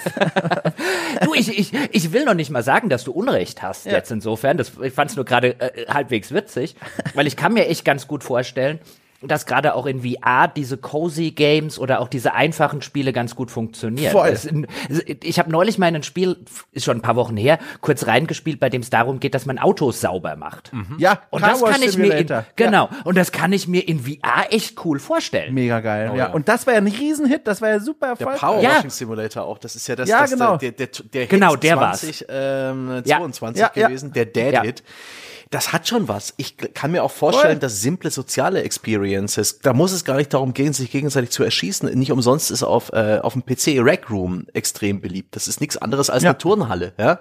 Man denkt an die gute alte Zeit zurück, als man in der Schule war. Die Welt war simpel und irgendjemand hatte den Mattenwagen. Genau so, sowas kann man in VR ganz wunderbar wieder, wieder heraufbeschwören. Das ist ja auch die große Wette, die Mark Zuckerberg mit diesem Metaverse ähm, äh, eingegangen ist, dass, dass es eben etwas ist, das Leute anzieht das unersetzlich ist. Und da ist dieses Medium VR in anderen Bereichen tatsächlich schon weiter. Ein Kumpel für mir arbeitet beim Konzern, der hat regelmäßig mit seinem Quest-Headset Meetings in VR. Und die funktionieren. Die funktionieren besser ja. als Telefonkonferenzen, die funktionieren besser als Zoom-Meetings, weil die Leute präsent sind, weil sie nicht abgelenkt werden, weil sie eben wirklich äh, äh, sich in diesen Ort teleportiert führen, weil sie sowas wie Mimik und Gestik haben, weil sie mit diesen Motion Controllern wird das simpel umgesetzt und Kollaboration ist da auch äh, möglich, und auch in Design und, und Herstellung ist das Medium längst irgendwie in so ein, als so ein Werkzeug relativ äh, angekommen und natürlich auch beim Militär. Aber bei den Spielen finde ich es echt ein bisschen enttäuschend, dass sich da so wenig getan hat. Und ich denke mal, da gibt's auch äh, mehr äh, mehr Wege nach vorne. Auch sehr spannend, ne? Ich habe es vorhin angesprochen. Die ähm, Adult Entertainment Industrie. Ja. Die nutzt natürlich auch dieses Medium. Ich will es nur mal ganz kurz sagen. Auf der PS4 ja. gab es damals eine App, eine Third-Party-App, die, ja. die hat eigentlich so, so 360 Grad Videos angeboten. Die konntest du kaufen. Das waren also hier, steigst du auf den Everest oder bist du im, im Tropenwald unterwegs und das sah so okay aus. Und ich glaube, diese App hat sich nicht sonderlich gelohnt aber da konntest du eben über diese App ähm, 360-Grad-Videos über deinen USB-Stick an der Konsole abspielen. Und das war das ja. Einfalltor. Das war das Haut. Aber, aber ja. liebe Leute, jetzt lasst uns mal ganz kurz über die PlayStation VR 2 okay, tatsächlich reden. Und so wie, nee, gar nicht schlimm, aber so wie sie erscheint, weil ich glaube, das Wissen haben so viele Leute noch gar nicht auf dem Schirm. Okay. Nämlich, ähm, die erscheint ja jetzt Ende Februar, richtig? Oder soll sie ausgeliefert werden? Ja. Genau. Und ähm, ich glaube, die ist auch nicht, man kann die jetzt nicht einfach bei Amazon oder so bestellen. Nee, bei, äh, bei nee, Sony. Hat, hat Sebastian schon ja, ja, genau. Man ja. muss sie direkt bei Sony bestellen. Und es kommt ja parallel dazu raus ein Horizon-Spiel. Ja, aber das ist exklusiv für die VR 2. Vor allen Dingen eins, wo du halt so ein bisschen Achterbahn fährst und dann kommen dann die tollen Horizon-Dinos ja. und du stehst da in der Mitte und schießt auf sie. Natürlich, das ist, das ist von, das ist so ein bisschen der, das Zugpferd, das ist der Titel mit den Production Values, aber der macht mich auch nicht an. Und nicht mal Half-Life Alex kommt für das Ding. Das, damit habe ich gerechnet, dass es äh, zum Tag eins eine Portierung davon gibt. Also ich finde das schon nicht doof von Sony, ähm, quasi eine ihrer stärksten First-Party-Lizenzen da zu machen, ob das jetzt am Ende was taugt oder hm. nicht. Hm. Ähm, kosten soll das Ding ja, glaube ich, 599 Richtig. Euro. Also es ist schon, schon ein ordentlicher Preis. Und jetzt bin ich ja derjenige, der jetzt seit Jahren immer mal wieder ein bisschen despektierlich über VR geredet hat, auch deswegen, weil ich seit Jahren immer von, von manchen Leuten mitkriege, das wird das Jahr, in dem VR den Durchbruch schafft und man kann eigentlich seit vielen Jahren da sitzen und sagen, nee, wird's nicht und hat einfach immer recht. Ja. Ähm, jetzt würde mich aber tatsächlich diese neue mit der PlayStation 5, diese VR 2, die würde mich persönlich jetzt tatsächlich mal interessieren. Wir sind jetzt so an dem Punkt, wo ich sagen würde, und wenn dann so ein Horizon zum Beispiel noch rauskommt, ja, jetzt hätte ich Interesse dran. Das heißt aber, du steckst ja viel mehr drin als ich selber. Mhm. Ich muss das jetzt bei Sony vorbestellen, ja. wenn ich eine haben will. Du meldest dich an, ähm, bewirbst dich um eine Einladung zur Vorbestellung und viele Leute haben auch online schon gepostet, dass man dann relativ gut Glück hat und dann kommt dann irgendwann eine E-Mail und du kannst es vorbestellen. Es ist nicht so, dass du das einfach so kaufen kannst. Oder auch nicht einfach okay. so vorbestellen. Da musst du auf Sonys Website gehen und der Rest ist selbsterklärend. Du hast hoffentlich die okay. Credentials für deinen PSN-Account zur Hand und dann geht das schon. Es wäre hochinteressant. Also selbst für The Pot Millionen würde ich das jetzt ungern bei mir erstmal hinbestellen lassen, weil ich echt ein bisschen Sorge hätte, dass es bei mir verstaubt. Du als eher unbeflecktes Kind und wenn du jetzt auch noch Neugier hast, dann würde ich sagen, versiegeln wir es hier, ja, machen wir das, das Wachs drauf und drücken den Stempel rein. Jochen kauft sich die PS4 2. Wie das mit den Pornos geht, erzähle ich dir dann also, äh, werde ich erst mit André bei solchen äh, äh, Investitionen besprechen müssen in diesem Rahmen, weil André wird vielleicht sagen, hm, bist du dir wirklich sicher? Wie, äh, wie lange wird die bei dir rumstehen, ohne dass du irgendwie gesagt hast, weil ich kenne mich. Ich gehöre jetzt auch zu den Leuten, also aus einem Grund, nämlich jetzt hier im neuen Haus, habe ich ein sehr großes Arbeitszimmer. Das heißt, ich hätte jetzt auch wirklich im Gegensatz zu früheren Räumlichkeiten bei mir, hätte ich jetzt auch wirklich den Platz, um das äh, schnell und relativ problemlos aufzubauen, ohne dass ich jedes Mal die halbe Couch verschieben muss und so weiter. Das würde sich also darstellen lassen. Aber wie sieht das denn jetzt aus, Seppe? Habe ich immer noch, also muss ich immer noch zig Kabel irgendwie anschließen? Ist das irgendwie komfortabler geworden? Es ist besser, es ist deutlich besser geworden als bei der PS4. Es gibt nicht mehr diese Breakout-Box, die einzeln mit Strom versorgt und mit USB-Kabel und HDMI verbunden werden muss. Das ist alles in der Konsole. Du verbindest ein Kabel zwischen Headset und der Front der PS5, wo dieser kleine USB-C-Steckplatz ist, über den du dich vielleicht manchmal gewundert hast. Mhm. Und an diesem Kabel ist auch noch so eine kleine Lautstärke-Einheit wo du dann Kopfhörer anschließen kannst, den du anschließen musst, weil in der PS PSVR 2 ist kein Lautsprecher drin und kein eingebauter Kopfhörer. Da musst du dann selber noch irgendwie, noch irgendwie einen Kopfhörer aufsetzen, ein Kabelkopfhörer.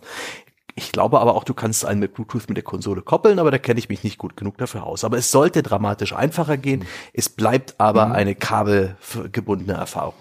Ja gut, ein Kabel ist jetzt schon mal besser als viele Kabel, weil ich ja. kenne mich. Weißt du, wenn, wenn das 20 Minuten dauert, um das Ding aufzubauen, dann ist es mir, dann sitze ich da und denke, ach komm, machst du was anderes. Unterschätze aber auch nicht den, äh, den Aufwand, selbst ein simples Headset aufzusetzen. Aber da, da du für das Tracking jetzt nicht mal mehr so eine Kamera brauchst, die auch noch irgendwie eingemessen werden muss, sondern das gibt dieses sogenannte Inside-Out-Tracking. Das heißt, in, der, in dem Headset sind lauter Kameras, die erkennen die Umgebung und hangeln sich daran und, und wissen dadurch, wo deine Hände sind und wo du bist. Und so wie das bis, bislang in der Vorberichterstattung gezeigt wurde, scheint das wirklich ein absolut zeitgemäßes, hochwertiges äh, Ding zu sein. Das ist eigentlich schon der, äh, der große Vorteil bei der ganzen Geschichte.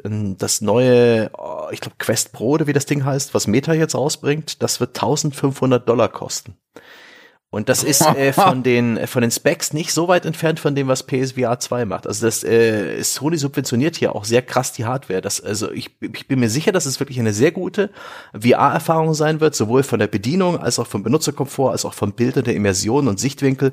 Alles nochmal deutlich besser als bei, beim, bei der ersten Edition. Das finde ich eigentlich schon ziemlich geil, aber ich finde es so traurig, dass mich bis jetzt nichts huckt. Ich habe mir die äh, in Vorbereitung nochmal alle Starttitel angeschaut und keiner von denen also Ace Combat 8. Ace Combat 8 in VR und ich bestelle mir sofort das Komplettpaket. Die drei kleinen VR-Missionen in der Ace Combat 7, äh, die waren der größte Spaß, den ich jemals in dem Medium hatte. Aber seitdem warte ich. Ja, ich sag's nochmal, Cozy Games, Leute. Ja. Das ist es wirklich. Und, und jetzt kann ich endlich das sagen, was ich vorhin nochmal kurz hinzufügen wollte. Man darf, glaube ich, auch nicht unterschätzen, wer mittlerweile Interesse an dieser Art Spiele hat. Ich, ich habe immer so mein kleines Guckfenster in die Welt da draußen, über Insta und TikTok zum Beispiel. Über TikTok? Und da sitzen Leute, ja, ich versuche mich da reinzuarbeiten Nein. als stiller Konsument. Doch, Mitläufer. Und, und da, und da, ja, ich, bist ich so dranbleiben an der Jugend. An der Jugend dranbleiben. Pass auf. Und was ich da sehe, sind Kids, ne?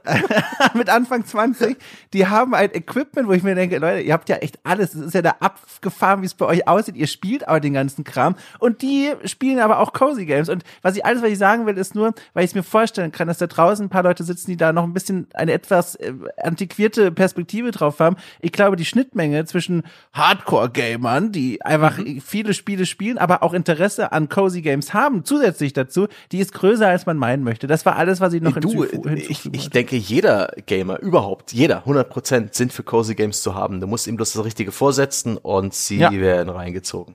Da gibt's auch noch ein paar von 2022, Little to the Left beispielsweise, die bei mir noch auf Mhm. der Liste stehen, die ich vielleicht sogar bis jetzt, ja, bis zur Ausstrahlung gespielt haben werde.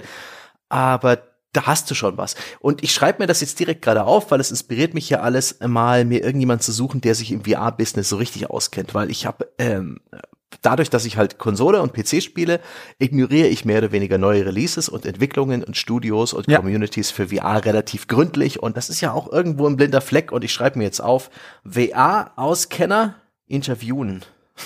Übrigens, blinder Fleck, kurzes Segment zwischendrin, ganz kurz auch nur gerne. Ich wollte das mal auch unbedingt loswerden. Wisst ihr, worauf ich mich auch dieses Jahr ganz besonders freue? Auf diese Überraschungsspiele, die plötzlich hochbrodeln und die niemand Ja. auf dem Schirm hatte. So wie letztes Jahr dieses zum Beispiel Dome Oder Vampire äh, Survivors. Vamp ich Ja. wollte gerade sagen, Vampire Survivors, Riesending. Plötzlich war es da, alle spielen es und wir ja auch. Und ich persönlich fand es ja auch und finde es ehrlich gesagt mittlerweile auf dem Handy sogar äh, ziemlich unterhaltsam. Und da freue ich mich auch ganz dolle drauf. So, man guckt dann jeden Tag aus dem Fenster und schaut, ist heute wieder eines erschienen. Eines dieser Spiele, über das alle reden werden und niemand auf dem Schirm hatte. Also, was in dieser Indie-Küche gekocht wird, du, da bin ich auch schon sehr gespannt.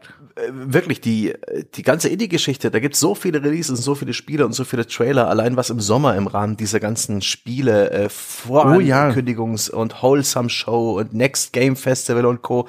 alles gezeigt wurde. Da waren ja praktisch hunderte Indie-Trailer dabei, die ich inzwischen alle vergessen habe. Aber ist nicht so schlimm, ich vertraue auf die Schwarmintelligenz, die mir dann irgendwann äh, via Twitter und so weiter und durch, durch Osmose äh, schon sagen wird, was man zu spielen hat. Und ich bin mir sicher, es kommen äh, dieses Jahr einige echt coole Überraschungen raus und vielleicht sogar mal wieder ein neues Genre oder mal wieder irgendwie ein, ein, ein neues Everybody's Darling, was irgendwie äh, die Verkaufszahlen von Starfield in den Schatten stellt.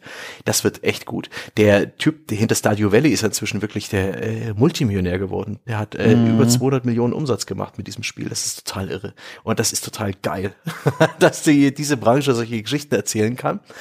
Ähm, aber jetzt so beim Blick nach 2023 gibt's noch so ein paar, ne, so, so ein paar rumpelige Sachen. Guck mal, wir haben in diesem Jahr ein Spiel, das wurde ursprünglich auch mal in Deutschland entwickelt, jetzt nicht mehr, Dead Island 2. Das kommt bei uns geschnitten raus. dass wir das noch mal erleben. Dass die USK ja, dafür sorgt, dass wir eine schlechtere, weil geschnittene Version bekommen. Meinungen dazu oder auch Meinungen zum Spiel? Also ich äh, freue mich tatsächlich drauf im Sinne von, äh, ich bin sehr interessiert. Äh, ich werde das spielen. Ich Wirklich? mochte den Ja? Vorgänger. Ja, tatsächlich. Ich mochte den Vorgänger. Das macht was mit mir, dieses Genre. Und bin da einfach mal interessiert. Aber ich rechne nicht damit, dass das was ist, was mich wirklich wochenlang faszinieren wird. Ich glaube, dass ich kann mir das sehr vorstellen, das wird wieder genauso bei mir wie bei, oh mein Gott, jetzt habe ich es natürlich vergessen, dieses Parcours-Zombie-Spiel, was jetzt auch kürzlich eine Light 2. Fortsetzung so, Dankeschön. Dying Light 2, so den Namen habe ich schon vergessen. Ich glaube, es wird auf was ähnliches hinauslaufen. Ich werde sehr interessiert anfangen zu spielen und sehr schnell merken, boah, Alter, das ist, da steckt sehr wenig Substanz drin. Das befürchte ich. Und, und äh, ich befürchte auch, dass da Geschichten aus der Entwicklung dann irgendwo mal hochkommen werden, wo Leute sagen, boah, also war, war Horror, da zu arbeiten. Ja. Ja. Das ist mein Blick darauf. Ist Jochen eigentlich noch da? Ich habe ihn schon länger Ja. nicht gehört. Ah, Ja. Ah, wunderbar. Also ich, ich bin neugierig auf äh, Dead Island 2, einfach wegen dieser ganzen wilden äh, äh, Oh ja. Historie mit Entwicklerwechsel und allem drum und dran. Ähm, ich habe allerdings auch wenig Zutrauen, dass da am Ende ein richtig, richtig gutes Spiel bei rumkommt. Ähm, aber wir werden sehen. Aber ich meine, das ist ja, das ist ja so ein interessantes Beispiel. Das ist jetzt ja ein Bestandteil dieser ganzen Embracer Group, äh, äh, wo ja dann Koch Media dazugehört mittlerweile oder schon seit längerem, äh, wo Dead Island da zum Beispiel der erste Teil aufgehangen wurde. Und ich gucke auf dieses ganze Embracer Konstrukt. Und ich habe mir letztes Jahr auch noch mal heftig eingekauft, ähm, haben, wie ich finde, von Square Enix äh, einige Marken quasi geschenkt bekommen, wie Tomb Raider und so weiter. Da haben sie ja für die ganzen Studios plus Marken, also quasi für die westlichen Studios von Square Enix plus die ganzen Marken, die dranhingen, irgendwie für 300 Millionen, da haben sie ein echten Schnäppchen gemacht. Aber ich guck halt auf dieses ganze Embracer-Konstrukt und klar, da sind Sachen dabei, wie jetzt zum Beispiel Gearbox, also die Borderlands oder so machen, die man schon als AAA-Entwickler bezeichnen kann. Aber da sind auch so, so viele Double-A-Geschichten dabei und auch, auch Dead Island 2 wird kein AAA-Spiel werden, das wird ein Double-A-Spiel werden. Und ich gucke auf dieses ganze Konstrukt drauf und ich denke mir, ich bin sehr gespannt, ob das funktionieren kann. Also ob du unter einem Dach letztlich und wie viele, wie viele Freiheiten und so weiter man auch immer einem Studio geben mag unter dieser, unter diesem Konstrukt. Aber so viele Studios, so viele Marken, so viele unabhängig voneinander operierenden Entitäten, ob das am Ende wirklich gut geht. Da bin ich sehr gespannt drauf, weil das hat vorher so einfach noch nie jemand gemacht. Uh, und uh, da hast du dann ja auch, ich meine, wer ist denn derjenige, der Qualitätsstandards zum Beispiel vorgibt? Hm. Das ist schwierig, Qualitätsstandards vorzugeben. Wenn du jetzt, was weiß ich, der, ich glaube, der Frederik West heißt der Chef von Embracer, ist das richtig? Da fragst du was. Oder verwechsel ich den, verwechsel ich den gerade mit jemandem? Also wenn du da oben jetzt quasi, weißt du, wenn du der Yves Guillemot von Embracer bist, an, an irgendwie so viele Studios, die an so vielen unterschiedlichen Titeln, Genres und so weiter arbeiten, da kannst du eigentlich wenig von oben herab diktieren. Das hat man zumindest in der Vergangenheit auch immer äh, gerne gesehen bei Studios, die das mal versucht haben. Electronic Arts, als sie eine Zeit lang alles aufgekauft haben, was nicht bei drei auf den Bäumen war. Das funktioniert so nicht. Und ich bin sehr gespannt, ob dieses Konstrukt ein, ein äh, ein dauerhafter Erfolg werden kann. Ich meine, wir sehen immer wieder, kommen gute Spiele raus. Es kommt aber unter der Embracer-Marke auch echt ein Haufen Mist oder Mittelmaß raus, wenn wir ehrlich sind. Also sowas wie das Biomutant, wo alle gesagt haben, oh, das kann irgendwie ein großes Ding werden. Dann kam es raus und alle gesagt, boah, ist das schlecht. Ja, oder wir erinnern uns an die Gilde 3 zum Beispiel, das jetzt zu, in der Release-Fassung zumindest irgendwie noch halbwegs ordentlich laufen soll. Aber die haben halt so viel Zeug, so viele Studios. Ähm, die, die, die machen auch, glaube ich, der, der, den, den, den, den cleveren Weg darin, die als sozusagen als eigenständige Marken auch zu behalten, weil dann fällt halt auch weniger auf das Gesamtunternehmen zurück. Wenn jetzt so ein Desaster wie Gilde 3 oder so kommt, dann fällt es vielleicht auf das einzelne Produkt zurück. Aber ob das alles so funktionieren kann, ich bin echt gespannt. Also das ist, das ist einfach, die, die machen etwas und davor habe ich ja immer erstmal Respekt, mhm. was so noch keiner vorher gemacht hat. Ja, ich, ich denke einfach, das wird laufen wie Homefront 2. Erinnert sich jemand an Homefront 2? Ganz genau. Und ich habe ein bisschen Angst, dass die Erinnert sich jemand an Homefront 1? da, da war ganz genau der, der, Skandal lustig und die Entwicklungsgeschichte und die Versprechungen und die gelogene E3-Pressekonferenz. Das ist ein, ein, sympathischer, kleiner, trashiger Themenplatz. Aber Homefront 2, einfach nur Schulterzucken. Und ich habe ein bisschen Sorge, dass Embracers Strategie so ein bisschen eine ist, äh, wo die Zeitenwende jetzt, äh, wenn denn wirklich eine stattfindet, mit, äh, ne, wir haben alle weniger Geld, Inflation bringt uns dazu, dass wir nicht mehr so viel Kohle für Spiele ausgeben und uns wohl überlegen, wie und wann wir sie ausgeben, dass vielleicht auch Produktionskosten teurer wird, dass sich dieser, dieser Double-A-Weg, dass man einfach Marken billig kauft und die einfach rausbringt nach dem Motto, na, irgendjemand wird schon kaufen, die Marke hat noch Fans, wir machen ein liebloses, so sowas wie Destroy All Humans, das braucht kein 2022er HD Remake, aber sie haben es trotzdem rausgebracht, dass Sachen wie sowas sich vielleicht im Jahr 2023, 24, 25 einfach nicht mehr so lohnen. Dafür habe ich ein bisschen Angst. Ansonsten Respekt dafür, dass sie machen, was sie machen. Wenn sich's lohnt, dann sind sie clever. Aber hm, und jetzt auch mit der Mittelerde-Lizenz. Hm. Einfach nur oh ein je. großes Hm. ja, das ist übrigens auch etwas, wo ich auch sehr interessiert drauf schaue. Also Gollum, das Spiel unter Dedelics äh, Hand, das herauskommen soll. Äh, da bin ich sehr gespannt, weil da gab es ja jetzt schon Verschiebungen. Die ersten Trailer sahen wirklich technisch nicht dolle aus. Und zwar auf so eine Art, wo man sagt, boah, also das, da fehlt noch ein Polish und all das ich fürchte, das ist so ein Spiel, wo auch die Leute ganz schön schwitzen, mhm. wenn es nur Schweiß ist, was da tropft. Äh, auch da bin ich interessiert, wie sich das alles noch entwickeln wird in Zukunft. Ja, und das ist genau das ist eben der Punkt, den ich meine. Mhm. Das hast du ja. natürlich, wenn du was machst, wie Embracer das jetzt tut. Ähm, dann, dann hast du nämlich genau, kannst du in solche Probleme reinrennen, weißt du, dann sehen die ersten Leute Gold und sagen, was ist denn das jetzt? Oder bei die Gilde 3 ist halt das perfekte Beispiel, wo du halt einfach sagst, wie kann dir das denn passieren? Mhm. Ja, hat da keiner drauf geguckt? Ist da irgendwie ein Producer-Problem? Und ich glaube, das ist sozusagen potenziell das Problem, das dieses Konstrukt hat, ist, dass du die Leute so lange alleine laufen musst, weil du einfach, weil niemand irgendwie diese Anzahl der Studios und Spiele unter einem Hut irgendwie ähm, sozusagen als qualitative Leitung irgendwie leiten kann, selbst wenn du da ein ganzes Gremium hinsetzt, dass du halt quasi das negative Potenzial ist, dass dir halt immer sowas passieren kann. Das positive Potenzial ist halt, dass du einfach, dass dir halt auch einfach mal irgendwie ein, ein, ein richtig guter Schuss gelingen kann und irgendeins deiner Double-A-Spiele dann halt mal absolut durch die Decke geht und du halt mit dem einen Spiel quasi das verdienst, was, was 20 andere kosten. Hm. Ich glaube, das ist, das ist sozusagen, ich glaube, das ist unterm Strich ist das die Strategie. Wir werfen einfach ganz viele Pfeile und irgendeiner wird schon in der Triple 20 landen. Stimmt, das ist ein, das könnte durchaus auch der Fall sein. Ich glaube nicht dran, dass diese Strategie, äh, dass ein Pfeil aus diesem Köcher geschossen oder aus, aus dieser Ballista überhaupt so weit fliegen kann, aber ich bin, ich bin sehr gespannt, wie es weitergeht, auch mit generell so ein bisschen in der Branche. Ich rechne mal damit, dass der Activision Blizzard Deal durchgeht. Ich bin gespannt auf die Konzession, die Activision oder besser gesagt Microsoft da eingehen muss, aber die sind jetzt auch nicht so relevant. Das Ding wird durchgehen und äh, wir haben einen neuen großen Player im Markt. Ich bin gespannt, ob es mehr Konsolidierung gibt und Jochen oh ja. ist aufgeregt oh ja. und oh ja. meint, kriegen wir endlich einen Ubisoft-Käufer? ich glaube nicht 2022. Ich glaube nicht, dass die verkaufen werden, bevor sie ihre nächste Reihe an Spielen, gerade Assassin's Creed, mhm. nochmal in irgendeiner Form ausprobiert haben. Ich glaube auch echt nicht, dass danach der Yves Guillemot verkaufen will. Äh, ähm, aber weil du gerade zum Beispiel Activision Blizzard sagst, das war etwas ärgerlich. Ich habe mit André äh, äh, zusammen und mit Dom war dabei oder was ich dabei war auch dabei. Rückblick genau da hatten wir über Activision Blizzard gesprochen im Rückblick und irgendwie ein paar Tage nachdem wir den aufgezeichnet haben kam dann die FTC verklagt jetzt irgendwie mhm.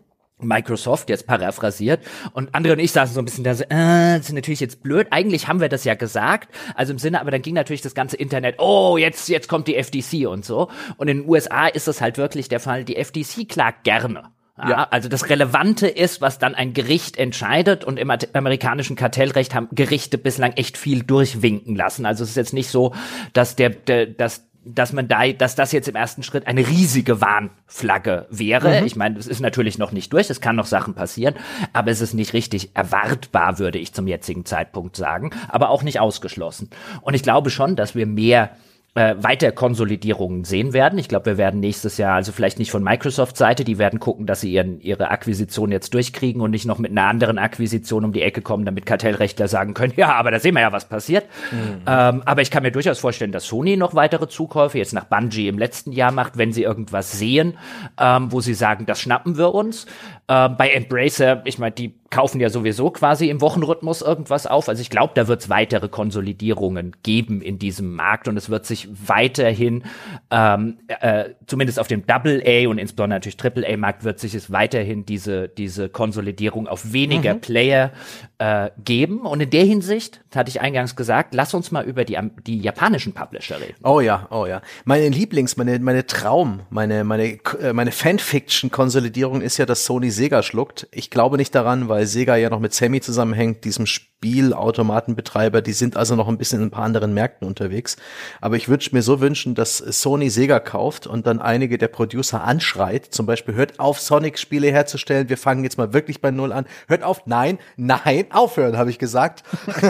und wirklich mal äh, endlich mal ein gutes Sonic-Spiel auf den äh, auf die Beine stellten, äh, irgendwie dafür sorgt, dass diese, also sich vielleicht auch mal wirklich kritisch mit der eigenen Fans beschäftigt, weil die sind ohne oh, oh, Scheiß Hardcore Sonic-Fans sind wunderlich.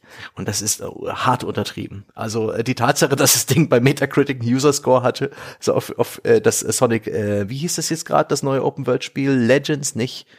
Odyssey auch nicht, Frontiers, ähm, was, was hat, es ist jetzt nicht mega schlecht, aber es ist kein Elden Ring. Und dass es von den Usern da so hoch bewertet wird und auch wie die sich bei Twitter teilweise verhalten und so weiter, das ist schon ein bisschen bizarr. Ja, aber das hat ja Sony, äh, äh Sony sage ich schon, äh, Sega mehr oder weniger deutlich angekündigt. Die haben ja zusammen mit Konami und, und, und äh, Square Enix, kann man sagen, dass die alle drei zu einem ähnlichen Zeitpunkt auf den Gedanken kamen, wir können so nicht mehr weitermachen, wie wir bislang gemacht haben. Und es liegt insbesondere dadurch, und das, äh, ich warte jetzt quasi seit Ende Oktober, warte ich darauf, den passenden Podcast zu finden. Ich dachte, ich heb mir das für den, für den Ausblick einfach auf.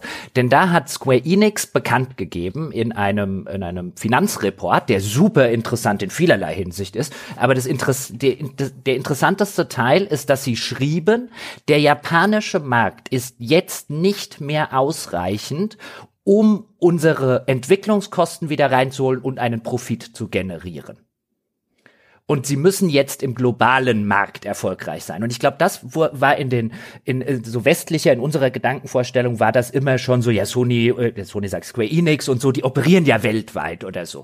Aber bei denen war es auch insbesondere im japanischen Mobile-Markt, wo die sehr, sehr stark unterwegs gewesen sind, der bei denen sehr, sehr groß ist, der ganze Smartphone-Spielemarkt, iOS, Android und so weiter in den entsprechenden Stores, die sind jetzt zum ersten Mal in ihrer Geschichte an dem Punkt, dass ihr Heimatmarkt nicht genug Geld macht, dass sie so weiter operieren können, wie sie weiter operieren.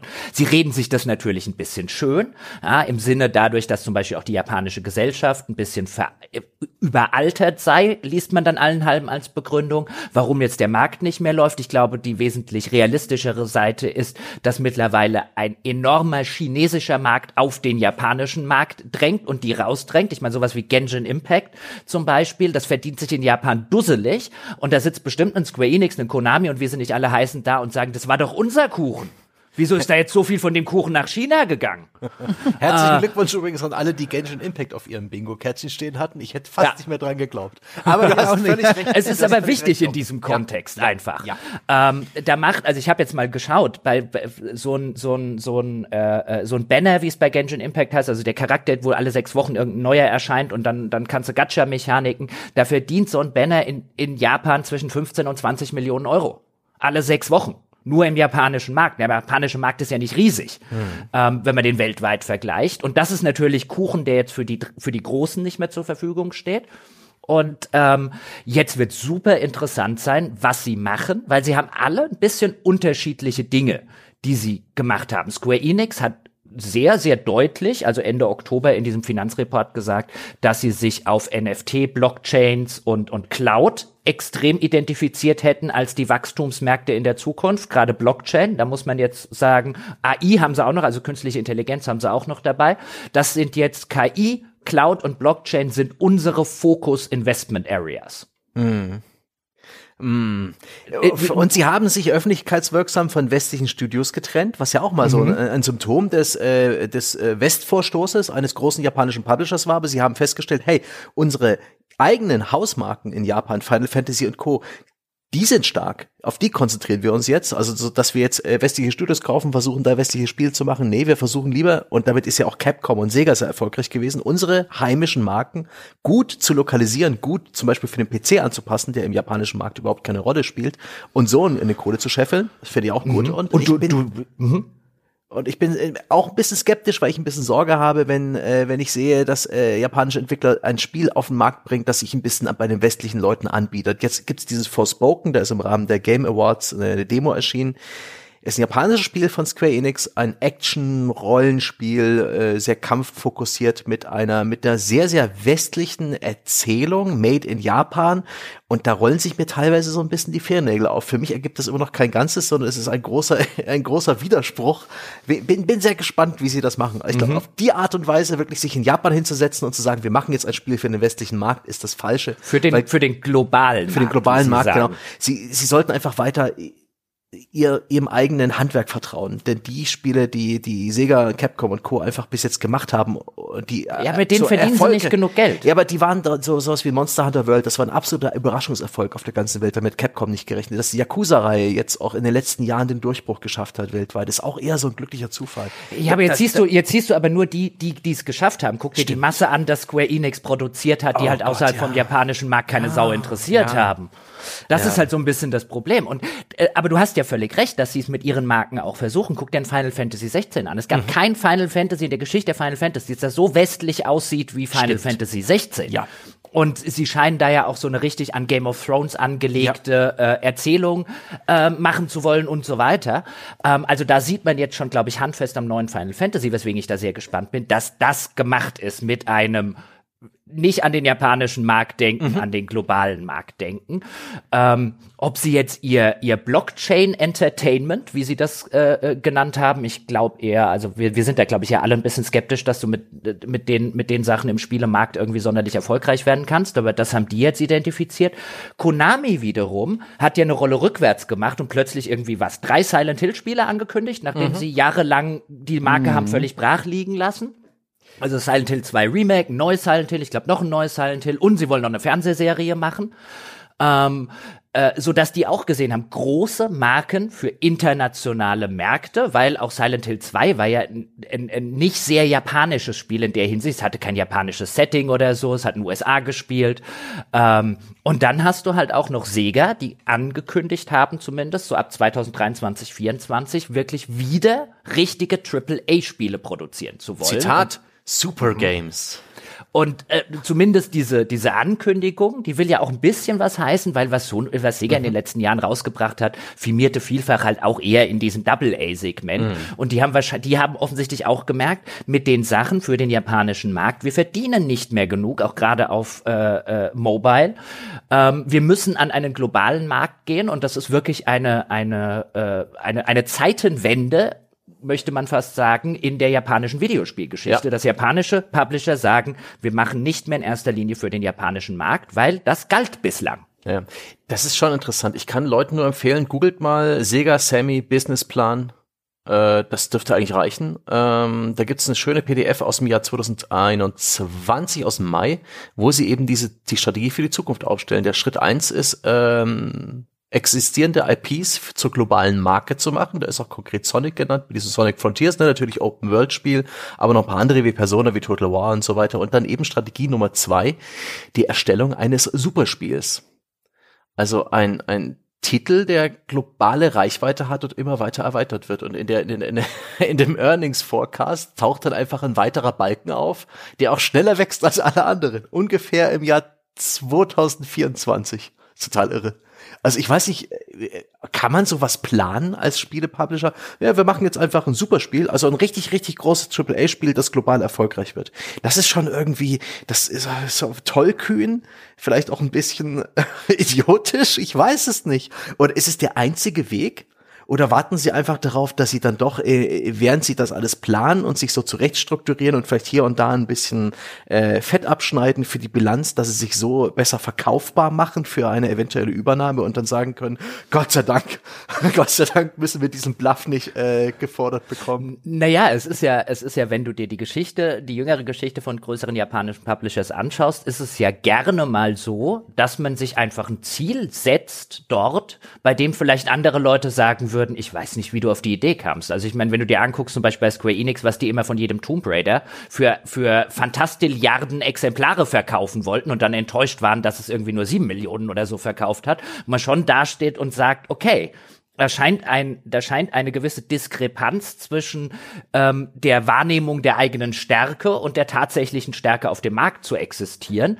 Und so wirkt's auch ein bisschen auf mich. Also ich finde auch, dass das Pferd wird von der falschen Seite aufgezäumt, wenn du sagst, jetzt machen wir eine global funktionierende Marke, weil ob die Marke global funktioniert, das kannst du natürlich bis zu einem gewissen Grad schon beeinflussen. Ich meine, du musst die Qualität haben, du musst die entsprechende Marke haben, die man dazu etablieren kann und so weiter. Ich meine, das kann man bestimmt besser und schlechter machen, aber das kannst du natürlich nicht garantieren. Ja. Sehr spannend. Und auch eine, eine Folie auf dieser Sega Sammy Präsentation. Ähm, wir haben jede Menge alte IPs. Schlussfolgerung, Remaster, Remake, Reboot. Und das ist definitiv auch ein Trend für 2023 und die kommenden Jahre. Alles, was noch irgendwie gut ist, was sich mal gut verkauft hat, das kommt alles wieder. Das kommt alles wieder. Und ich finde das ehrlich gesagt nicht unbedingt schlecht. Denn in Altbieraufnahmen habe ich regelmäßig mit, mit alten Spielen zu tun, die teilweise auf PC oder auf, ja, ich spiele sie vor allen Dingen auf PC kaum noch spielbar sind, die ganz grauenhaft aussehen, die mich vielleicht auch tödlich langweilen. Da wäre es hier und da auch gut, wenn neue, moderne, zeitgemäße Game Design äh, Tendenzen da Einzug halten und so ein Spiel einfach neu aufgelegt wird. Und wenn ich mir ansehe, wie, wie atmosphärisch und vielversprechend allein so ein Trailer wie Resident Evil 4 Remake aussieht, finde ich das eigentlich eine ganz coole äh, Entwicklung. Also mit der habe ich kein Problem, das kann sich durchaus lohnen für diese ganzen Publisher. Ach ja, aber meint ihr, einer der japanischen äh, großen, wir haben jetzt Konami, Sega, ähm, man könnte auch Tecmo Koei nennen und, und Square Enix, dass einer von denen noch den Besitzer wechselt? Ich bin in diesem Moment wahrscheinlich einfach nur Zuhörer, weil das ist gar Das ist nicht mein Feld, ja. Bereich. Ich überhaupt nicht. Ich höre gerne zu, aber erwartet nicht von mir einen Beitrag. Alles cool. Äh, Wir machen auch gleich wieder ein paar andere Thesen und so weiter. Aber ich, ich bin dabei, Jochen, ich finde das sehr, sehr spannend, wie sich das entwickelt. Und ich denke, da wird ein bisschen was passieren.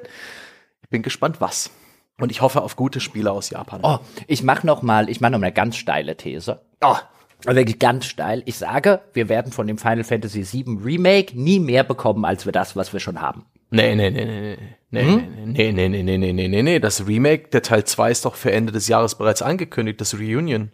Und jetzt ist Crisis Core, Final Fantasy VII, ist ähm, in dem Remake das PSP-Spiel, was damals auch ein Prequel zu Final Fantasy VII war, das ist jetzt Ja, vor ja, kurzem oder ich jetzt weiß, ich weiß. Und das auch, interessiert das aber außerhalb von Japan keinen Toten. bei uns tatsächlich nicht so, aber da siehst du auch, dass die, das, das scheinen dieselben Charaktermodelle zu sein wie aus dem Final Fantasy VII Remake. Das Final Fantasy VII Remake hat auch schon einen Trailer bekommen, das wird rauskommen. Das hat sich doch, hat sich das so schlecht verkauft? Nee, ich rechne fest. Das damit. hat sich- das hat sich- Spielen, das habe ich mir hier Geld markiert, weil ich mich drauf freue. Das hat sich, das hat sich gut verkauft, aber halt oh Gott, oh Gott, nein, nur gut. Da wird Square Ja. Enix sagen, wir ziehen den Stecker. Ja, also deswegen ganz steile These. Ich weiß, das ist schon angekündigt und alles, aber ganz steile These jetzt unter Voraussetzung. Es macht ja auch keinen Spaß, wenn man nicht mal eine steile These raushaut, wo am Ende, uh, das war zu steil. Ja, wenn wir das hier schon machen. Ähm, äh, ich könnte mir vorstellen, dass sie da den Stecker ziehen, weil es ihnen nicht groß genug ist. Und weil du jetzt natürlich das Problem hast, dass du jetzt einen direkten Nachfolger eigentlich für ein Spiel machst, das sich gut verkauft hat, aber wo die Leute das Spiel auch kennen müssen. Ja, das stimmt. Weißt du? das ist ein großes Problem. Das war ja schon für mich als Nichtkenner der Reihe so ein bisschen Problem, Spaß am, äh, am ersten Teil des Final Fantasy VII Remakes zu haben, weil es hat ganz viele so Zwinker, Zwinker, ne, weißt du noch, weißt du noch, Geschichten macht, die völlig an mir vorübergegangen sind. Trotzdem hatte ich Spaß damit und ich freue mich auf, das, auf den zweiten Teil Ich fand das Remakes. auch gut. Ich, Und- ich, ich würde würd es gern Ja, weiterspielen. und da, da hoffe ich doch, dass deine steile These nicht Realität wird. Das ist fest eingeplant für in einem Jahr, dass ich das zwischen den Feiertagen schön durchspiele, wenn ich es nicht für schneller spielen muss für eine Besprechung. Aber schön.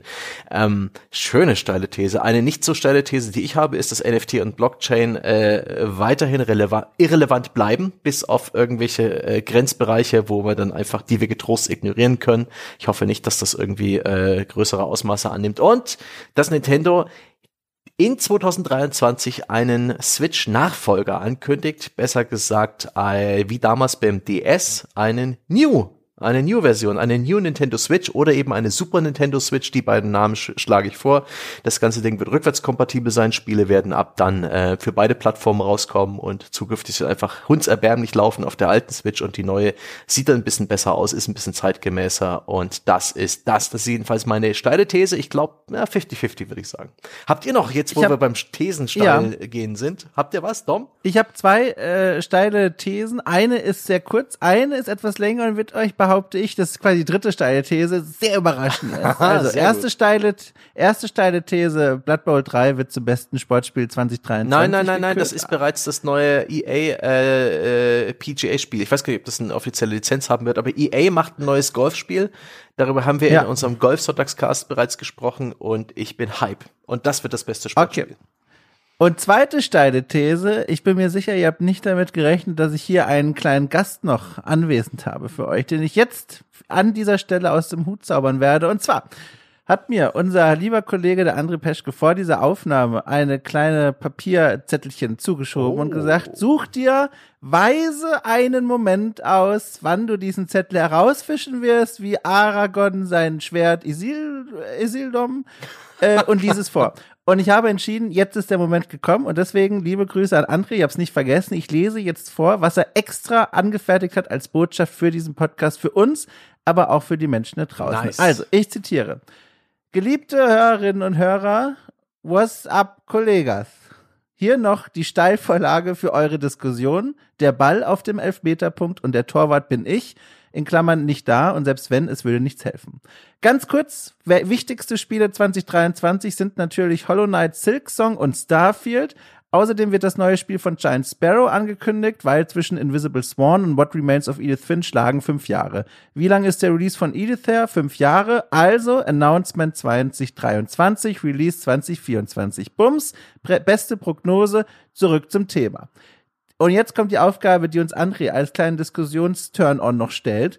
Die Insel des Jahres 2023 möchte er von uns ausdiskutiert wissen. Und zwar, er schreibt, ihr seid auf einer einsamen Insel gestrandet. Es ist eine hübsche Insel. Das Wetter ist angenehm, das Wasser ist blau, die Wellen sind sanft, der Wind streicht durch euer Haar, außer bei Sepp, aber da kann der Wind nichts für.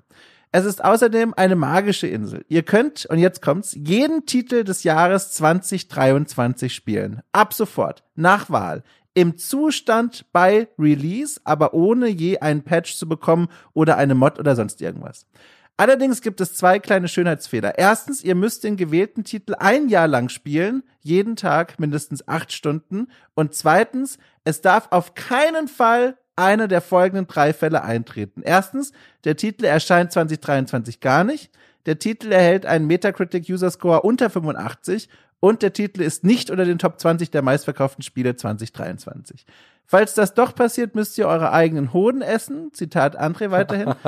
da kann man auch nicht Nein sagen. Es ist Gedankenkontroll. Insel Scham ist nicht schön, das zu schreiben, aber ich habe die Regel nicht gemacht. So ist halt die Insel. Ich dokumentiere hier nur die Fakten. Viele Grüße. Hugs and Kisses, André. So, also, ich fasse es nochmal kurz zusammen. Er hat uns eine Insel gestellt als kleinen Diskussionsanreger und diese Insel beschreibt ein Spiel, das wir jetzt sofort in diesem Moment zu Beginn quasi des Jahres 2023 uns schon auf den Teller ziehen, beziehungsweise auf die Festplatte drücken können und spielen können.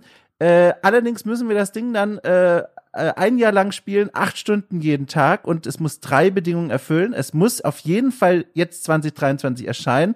Äh, es darf äh, nicht unter 85 einen User-Score bekommen haben und es muss äh, zu den Top 20 der meistverkauften Spiele dieses Jahres gehören. So. Ich würde vorschlagen, weil ihr die Frage noch nicht kanntet, könnt ihr euch kurz Gedanken mhm. machen und ich löse schon mal meinen Beitrag Dom, äh, ganz kurz nochmal so eine Frage in den Raum gestellt. Existiert ein Spiel, ja, das man 2920 Stunden spielen will? Meiner Meinung nach nein. Deswegen wähle ich ein PSVR 2, damit ich mich mit der beigelegten Kordel erstrangulieren kann. nee, das darfst du okay. nicht. Das ist nicht in der, das ist nicht in der Hoden Liste. essen, Hoden essen. Also die Frage ist jetzt ja auch, wie, wie, ob auf einer einsamen Insel braucht man eigentlich auch keine Hoden, oder? Auch wieder, ja. auch wieder. also, also, Moment. Also, also einfach oh, mal jetzt so. Ähm, Gibt es ein, ein Spiel, das in der Retail-Fassung mit rein zufällig mit ein bisschen Anästhesie und, und steriler Gase ausgeliefert wird? Also das, ja, das war ja nicht dazu gesagt. Also ja. vielleicht, weißt du, der andere hat ja nicht gesagt, dass wir die jetzt hier irgendwie mit einem rostigen Machete irgendwie abhacken müssen oder so. Also insofern möchte einfach nur hinzufügen, die Frage, ob man Hoden braucht auf einer einsamen Insel. Aber Dom, ist, äh, du hast ja offensichtlich schon vorher Gedanken gemacht. Also äh, ne, 2920 genau. Stunden ist die Aussicht. Ich möchte jetzt bitte auslachen, was du dir, dich, und zwar wegen ja, deiner, ja. wegen deiner Auswahl. Und nur dafür bist du als Zweiter dran, Sepp. Okay. Ja, sehr gut.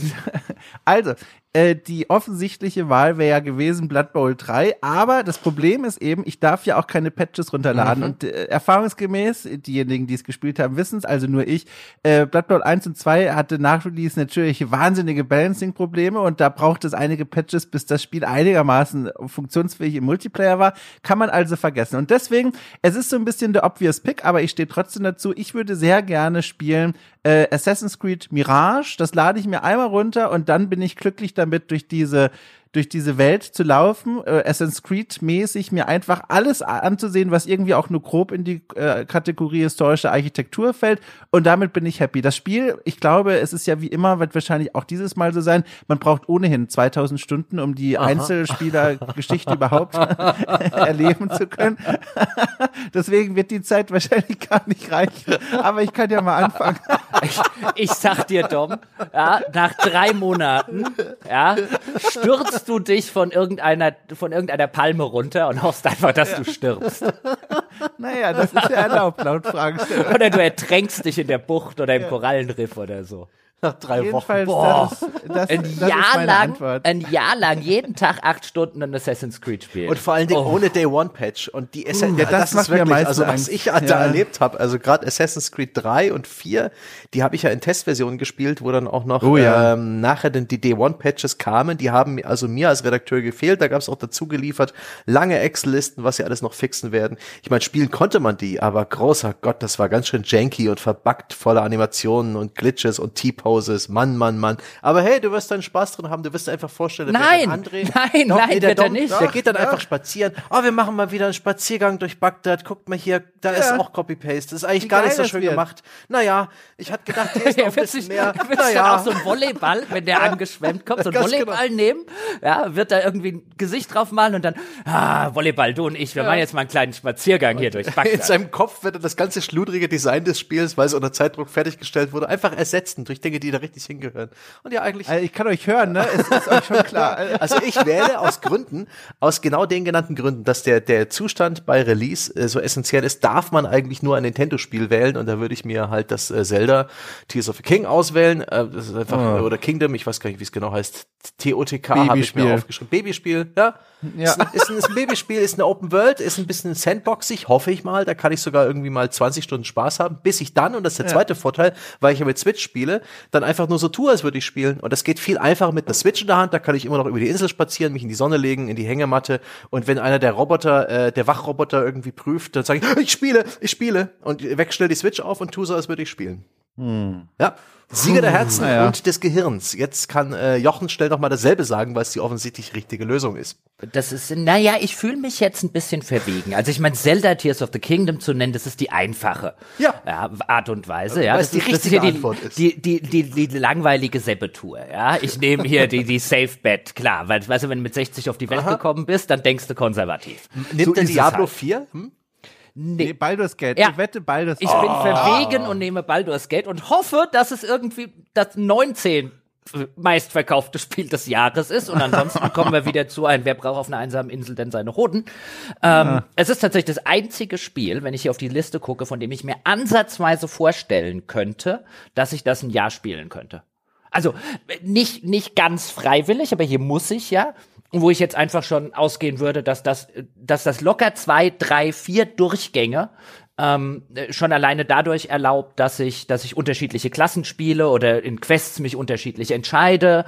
Ähm, und wenn ich, weißt du, wenn ich auch an Divinity Original Sin 2 oder so denke, das, da kannst du 1000 Stunden rein versenken. Ich meine, 2000 Stunden wird bei jedem Spiel schwierig, aber ich würde Baldur's Gate 3 nehmen, ja. Auf, Hatte das, war das nicht das Spiel? Wir hatten doch diesen Podcast dazu, als man schon so anspielen konnte. Hatte es nicht dieses System, wo man auch Dinge auswürfelt, was uns beide furchtbar aufgeregt hat? Dieses Zufallselement, das, das macht die doch wahnsinnig dann. ja gut, aber ich habe ja genug Zeit, um mich dran zu gewöhnen.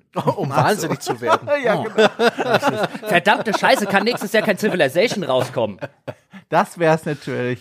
Das wär's natürlich. Wobei, Ah, äh, übrigens, also wir wissen, dass an einem neuen Civilization gearbeitet wird, weil sie auch schon Designer dafür gesucht haben, würde ich auf die Liste der, wenn wir darüber sprechen, ähm, äh, was gibt es noch so für, in Anführungszeichen natürlich, Überraschungen, also Dinge, die heute noch nicht angekündigt sind, äh, da würde ich einen Civilization 7 durchaus als nicht unwahrscheinlich für 2023 bezeichnen. Ein, ja. Uh, Spiele, die noch gar nicht angekündigt sind. Das Metal Gear Solid Remake, das in der Gerüchteküche brodelt, was immer noch ähm, noch nicht angekündigt wurde und da Konami jetzt wieder so ein bisschen, ne, so ein bisschen aktiver ist, da Sony mit Bluepoint ein Studio hat, das es absolut meisterlich versteht, ähm, alte Spiele äh, neu zu erfinden, neu zu gestalten, aber ihren Charakter, ihre Seele beizubehalten, rechne ich mal mit einem Metal Gear Solid Remake oder vielleicht sogar Metal Gear Solid 2 Remake. Die Aufbau-Community wartet natürlich auch auf ein neues Industriegigant. Auch das wäre eine Überraschung, die einen eigenen Podcast verdienen würde, wenn es soweit käme. Möchte ich auch kurz hier reinhalten, diesen heißen Film. Heißer Oder wir, Fisch. lass uns mal, ich, ich habe noch so einen Award hier, den wir schon mal im Vorfeld vergeben können. Er hat Ja, noch einen ich habe hab zwei, hier. zwei Vorfeld. Nach eineinhalb Stunden? Ja, natürlich. Hab hier noch, hab hier noch, ich habe hier noch hier in der, in der, äh, in der Kanone, ja, da ist noch, da ist noch Zunder, ja, da ist noch Schwarzpulver drin hier. So schnell verschießen die Preußen ihr Pulver nicht, meine Herren. Okay. okay. Und zwar hätte ich gerne von euch, Das war gerade Jochens Dirty Talk übrigens. ja, ich dachte auch gerade. Ich fühlte mich so berührt von dieser Metapher irgendwie. Aber Jochen, sorry. lachst du mich wieder aus? Wir lachen mit dir. Nein, tut ihr nicht. ähm, ich hätte gerne von euch, dass es ist wahrscheinlich langweilig, aber ich hätte von euch gerne, dass äh, wenn ihr euch ein Spiel, das nächstes Jahr erscheint, aussuchen könnt Mhm. und es nicht Zelda Tales of the Tears of the Kingdom ist, das ist die Einschränkung, ja, was wird das anerkanntermaßen beste Spiel des Jahres? Was wird das Spiel, bei dem quasi niemand irgendwie große Kritikpunkte hat? Weißt du, was wird das, äh, wie so ein Zelda Breath of the Wild oder wie so ein Elden Ring oder so? Was wird, was wird das Spiel, bei dem man, weißt du, wenn ihr Geld drauf wetten müsstet, das Spiel gefällt jedem und mir auch. Welches wäre das? Diablo 4. Willst du es noch begründen oder? Ja, ich vertraue immer noch ein bisschen darauf, dass Blizzard äh, seine, seine Leisten irgendwo noch rausgraben kann und sich erinnert an äh, Game Design und so, so äh, Game Design Tugenden und auch die Vorberichterstattung machte Lust auf mehr. Ich fürchte, irgendwo ist dann die Krux des Problem und es ist ja ein Game, das besteht, das ist voll mit mit mit Umgebungen, Stories und so weiter, aber es ist eigentlich egal, weil das Endgame ist absolut essentiell für dieses Spiel und ich weiß nicht, ob sie zu Release gleich das Endgame so hinbekommen, dass alle zufrieden sind. Die Spieleröffentlichkeit wird immer zu schnell durch alles durchspielen und zu unzufrieden sein und ich glaube, denen kann man es nie recht machen, aber als ein Game as a Service hat das die Chance, richtig, richtig groß zu werden. Sie scheinen sich zurückzubesinnen auf äh, alte Tugenden, also es ist nicht mehr so dieses, dieses relativ simplifizierte, aber eben doch komplexe Skillsystem aus Diablo 3, sondern es erinnert ein bisschen an Diablo 2. Es ist düster, wie es die Leute wollen. Es ist jetzt ein Open-World-Spiel. Es ist ein as-a-Service-Spiel. Ich, es könnte funktionieren. Es könnte richtig gut funktionieren und ich hoffe, dass Blizzard noch nicht komplett verrottet ist und dass Blizzard immer noch irgendwo äh, das Leuchten in den Augen hat. Denn was in den letzten 10, 20 Jahren Blizzard angefasst hat, war eigentlich immer gut. Und deswegen, also jetzt Diablo Immortal, jetzt ist nicht wirklich Blizzard. Und man kann Activision haten und auch diesen, dieser Fusion mit äh, Microsoft skeptisch gegenüberstehen. Aber ich hoffe doch einfach, dass Diablo weiterhin ein richtig dickes Ding ist. Also ich, äh, Entschuldigung, ich wollte Nee, nicht auch so diese, ich meine, Diablo 3, der Launch war ja auch nicht gut mit dem äh, Echtgeld-Auktionshaus und so weiter. Ja, aber ja, genau. Dennoch, ich, ich habe da, also von, ich habe jetzt mal kurz meinen Blick über die Liste schweifen lassen und das ist auch so ein bisschen ein mutiger Pick, aber ich würde sagen Diablo 4. Ich fürchte, ich würde es auch Mhm. gerne wollen, aber ich fürchte, da wird entweder zum Release irgendwie wieder was Doofes passieren mit den Mikrotransaktionen. Höchstwahrscheinlich, irgendein- und, und das wird aber dann überschatten. Also selbst wenn Ja. sie es wieder ordentlich hinbiegen, wenn dann wieder Leute sagen, abgefuckt, das, äh, abgefuckt, das belohnen wir nicht auch noch mit Mhm. Game of the Year Award.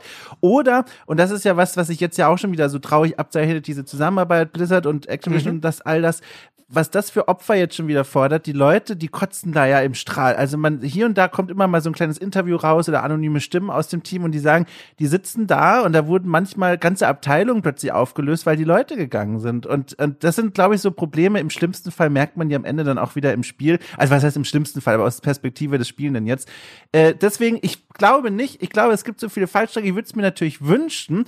Äh, ich hingegen gebe mein Geld, ich würde es ja am liebsten 50-50 teilen, auf Starfield und auf äh, Star Wars Jedi Survivor, ein Spiel, das wir hier noch gar nicht genannt haben, das aber auch nächstes Jahr erscheint, weil das sehr starke Marken sind. Also zum einen, also was heißt Marken? Starfield muss ja erst kommen, aber die Erwartungshaltung ist gigantisch. Äh, und äh, Jedi Survivor ist eben eine starke Marke auf der anderen Seite und viele Leute fanden offenbar das Vorgängerspiel toll, obwohl ich es persönlich gar nicht so doll mochte. Ähm, das ist für mich so ein bisschen, ich glaube, der, die, die Masse da draußen denkt an diese beiden Spiele, wenn es um die besten Spiele des Jahres ginge. Ich tippe einfach mal auf Starfield. Einfach nur, weil die Leute da so Bock drauf haben, es gut finden zu wollen. Star Wars. Äh, äh, Starfield, nee, Starfield nee, äh, darfst du Starfield. ja nicht tippen, Wieso nicht? weil es die äh, Aufgabenstellung war. Nee, du darfst Zelda nicht. Nö. Ach, Zelda. Ich darf Ach so, Zelda da hab ich nicht die nehmen. Aufgabenstellung vergessen. Ha! Ja, das war auch sehr schwierig, die vielen Regeln im Blick zu behalten. ne? Also, nee, nur zu. Also, Also, ich kann auch ich sag. Starfield. Das ist sehr gut. ich sag Star ich sag Starfield. Ja, Starfield wäre auch mein Tipp. Ich glaube, das wird, äh, ich glaube, mir wird's bis zu einem gewissen Grad Spaß machen, weil mir die Bethesda-Spiele Spaß machen und ich glaube, egal wie der Zustand von Starfield sein wird bei Releasen, egal wie gut das Spiel ist oder wie nicht gut das Spiel ist, das wird wie jetzt hier bei dem Avatar 2 Kinofilm. Das werden erst, das wird erstmal nur positive Presse kriegen und Kritik Ähm, und Presse möglich. Meine, meine These ist Starfield in den ersten vier Wochen nach Release eh, bei Steam eine orange User-Zufriedenheit. Mixed oder schlechter. Gut, das hat aber mittlerweile ja jedes Spiel. Eben. das ist auch eine leichte These. Den, und dann hätte ich nämlich als zweites noch, äh, wollte ich äh, der AAA-Flop des Jahres. Ja, und da sag ich Diablo 4. Oh, okay, mhm. diametral anders. Mhm. Sehr gut, sehr gut. Deswegen habe ich vorher nichts zu deinem Diablo gesagt. Sehr gut. Ich, also, man kann natürlich Geld drauf wetten, nicht ganz ungefähr. Blizzard ist immer noch Blizzard, ja. Mhm. Ähm, ich wette mein Geld aber auf Blizzard ist nicht mehr Blizzard. Mhm. Ja, ich fürchte auch. Das ist die große Gefahr. Ähm, Triple A Flop. Ähm, höchstwahrscheinlich wird es Forspoken von Square Enix, 24.01. Ich kann es mir aber auch sehr gut für Skull and Bones vorstellen, 9.3. Beide, beide dieser Spiele werden ja, gut, erscheinen ja. und dem Vergessen anheimfallen. Also gut, Skull and Bones ist jetzt aber auch wirklich, also ist das, das ist auch da wieder, ja, auch da wieder. Hier der Friedrich Merz des Podcasts, er kann nur mit den konservativen, äh, nur mit den konservativen Sachen rauskommen. ja, mein. Äh, hey, wir, wir, wir gehen zum selben Friseur. ja, Gott. Also ich hole mal noch ein, für meinen Pick ein Spiel raus, was, da werde ich jetzt wieder kämpfen müssen, aber ich weiß, wir sind alle erschöpft, deswegen ist es strategisch klug, das zuletzt zu nennen. Äh, ob das wirklich AAA ist, die Antwort lautet nein, aber ich will es trotzdem nennen. Mein Flop des Jahres wird wahrscheinlich Herr der Ringe Rückkehr nach Moria. Hat noch keiner hier genannt. Ein Survival-Spiel in den, in den Minen von Moria. Äh, hey, freu da freue ich mich drauf. Ach, mega geil, da haben wir schon einen Podcast. Super, das können wir gemeinsam machen. Ich fürchte aber, wird nicht gut. Ist nur so ein Bauchgefühl. Intuition, wenn man so möchte. Berufserfahrung. Ja, aber ich wollte den Triple-A-Flop. Ja, ja. Okay, dann sage ich, warte, ich gehe meine Liste durch. Ähm, ich fürchte auch Diablo 4. Es ist leider der Pick, den, den der wahrscheinlich. Oh, super. Wahrscheinlich das finde ich aber großartig. Da, das, die Stakes have never been higher in, in, in diesem ja. Jahr. 2023 wird das Entscheidungsjahr. Sebastian Stange gegen den Rest des Projekts. Ähm, es wird ähm, Mitte des Jahres. Wie wunderbar. Wir haben noch ein Jahr, ein halbes Jahr Zeit. Am 6.6. werden wir schlauer sein. Äh, da wird der Kampf entschieden ich habe im Quiz bewiesen, dass ich der Mann des Volkes bin, ja, dass ich dem kleinen Gamer zu Hause an den Geräten, ja, ins Hirn gucken kann, während ihr in euren Elfenbeintürmen äh, Unsinn spinnt. Deswegen vertraue ich mir selbst immer noch. Gleichzeitig bin ich auch nicht allzu schlau.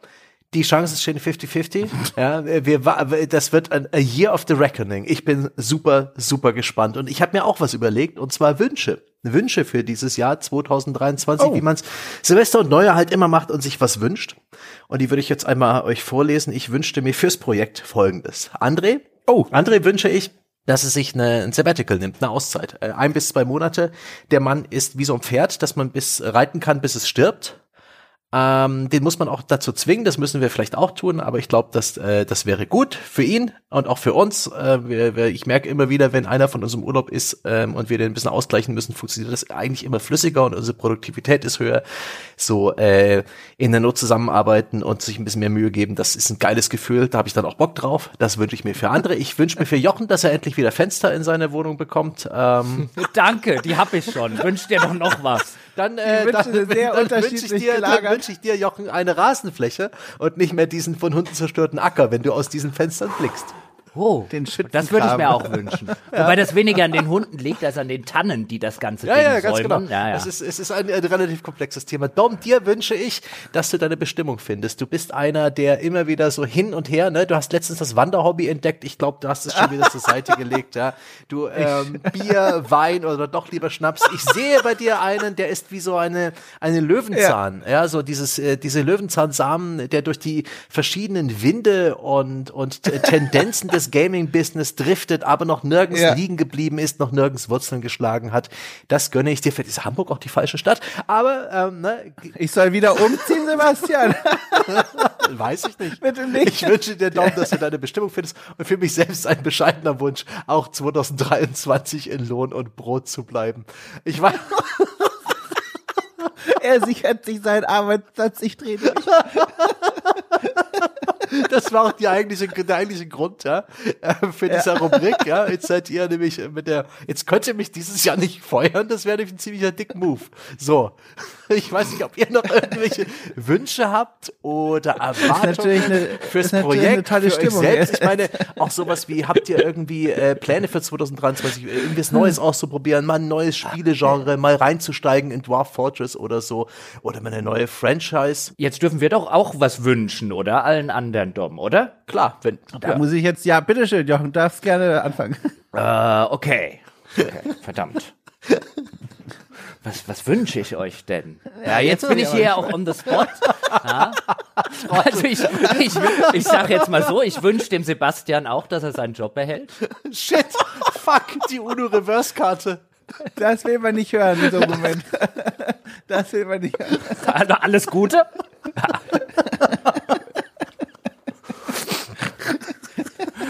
Ich wünsche dem Dom natürlich, dass ihm die neuen Duftkerzen niemals ausgehen mögen. Ja, vielen Dank. Mhm. Was wünsche ich denn noch André? Also ich wünsche mir, dass ich die Entlassung von Seppe noch auf 2024 verschieben kann. Verdammt, mein Plan, mein genialer Plan, Bambusel. mein, mein Königreich, ich habe es auf Sand gebaut.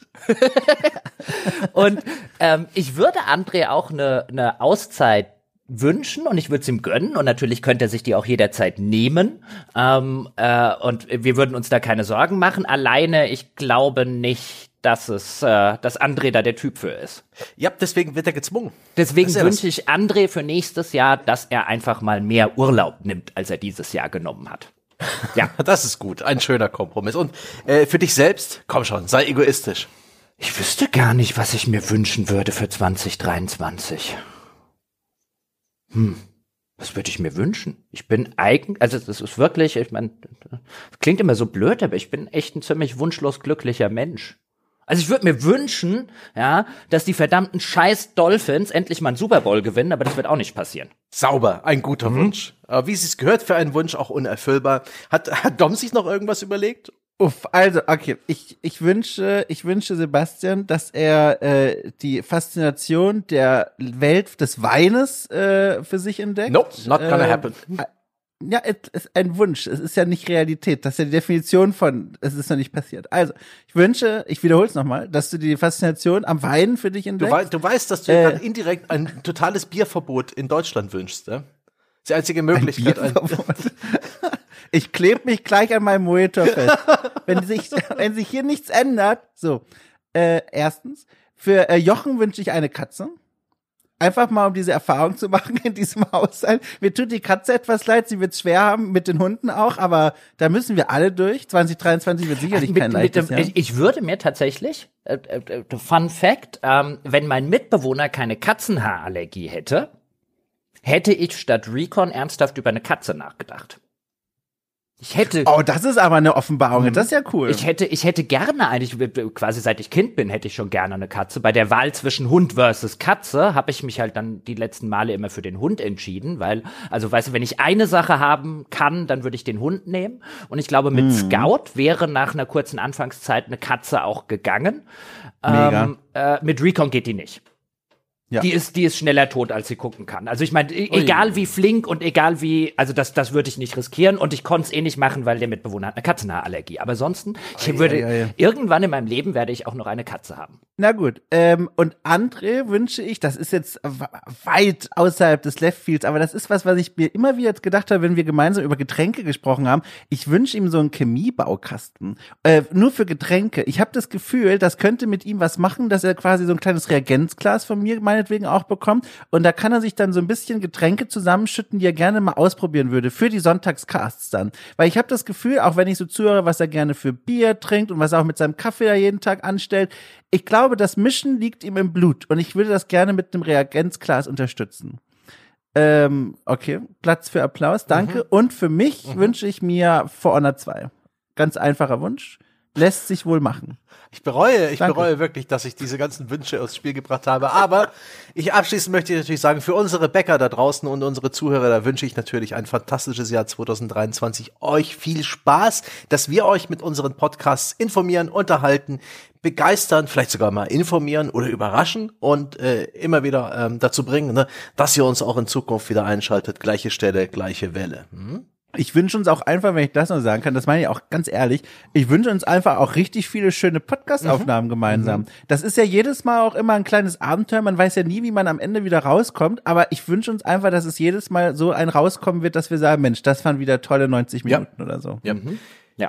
Und auch von mir an alle Menschen dort draußen. Habt ein wunderbares Jahr 2023. Vielen Dank an alle, die uns unterstützt haben im Jahr 2022. Vielen Dank an alle, die uns vielleicht 2023 noch unterstützen werden. Ohne euch dort draußen würde das alles hier buchstäblich keinen Sinn machen. Wir können weiterhin jetzt dann im siebten Jahr können wir die Dinge machen, auf die wir Lust haben, können unser, unser Lebensunterhalt äh, bestreiten mit Sachen, die uns Spaß machen, mit Menschen, mit denen wir uns gerne umgeben, mit Menschen, mit denen wir gerne diskutieren und über Spiele sprechen. Vielen, vielen Dank an der Stelle und ich hoffe für, und ich wünsche uns allen, dass vielleicht 2023 endlich mal wieder ein gutes Jahr wird, also nicht nur im Spieler, im, im spielerischer Hinsicht, sondern auch in, in anderer mhm. Hinsicht. Wir hätten es echt langsam langsam verdient. Passt aber euch auf da draußen, bleibt gesund und uns gewogen.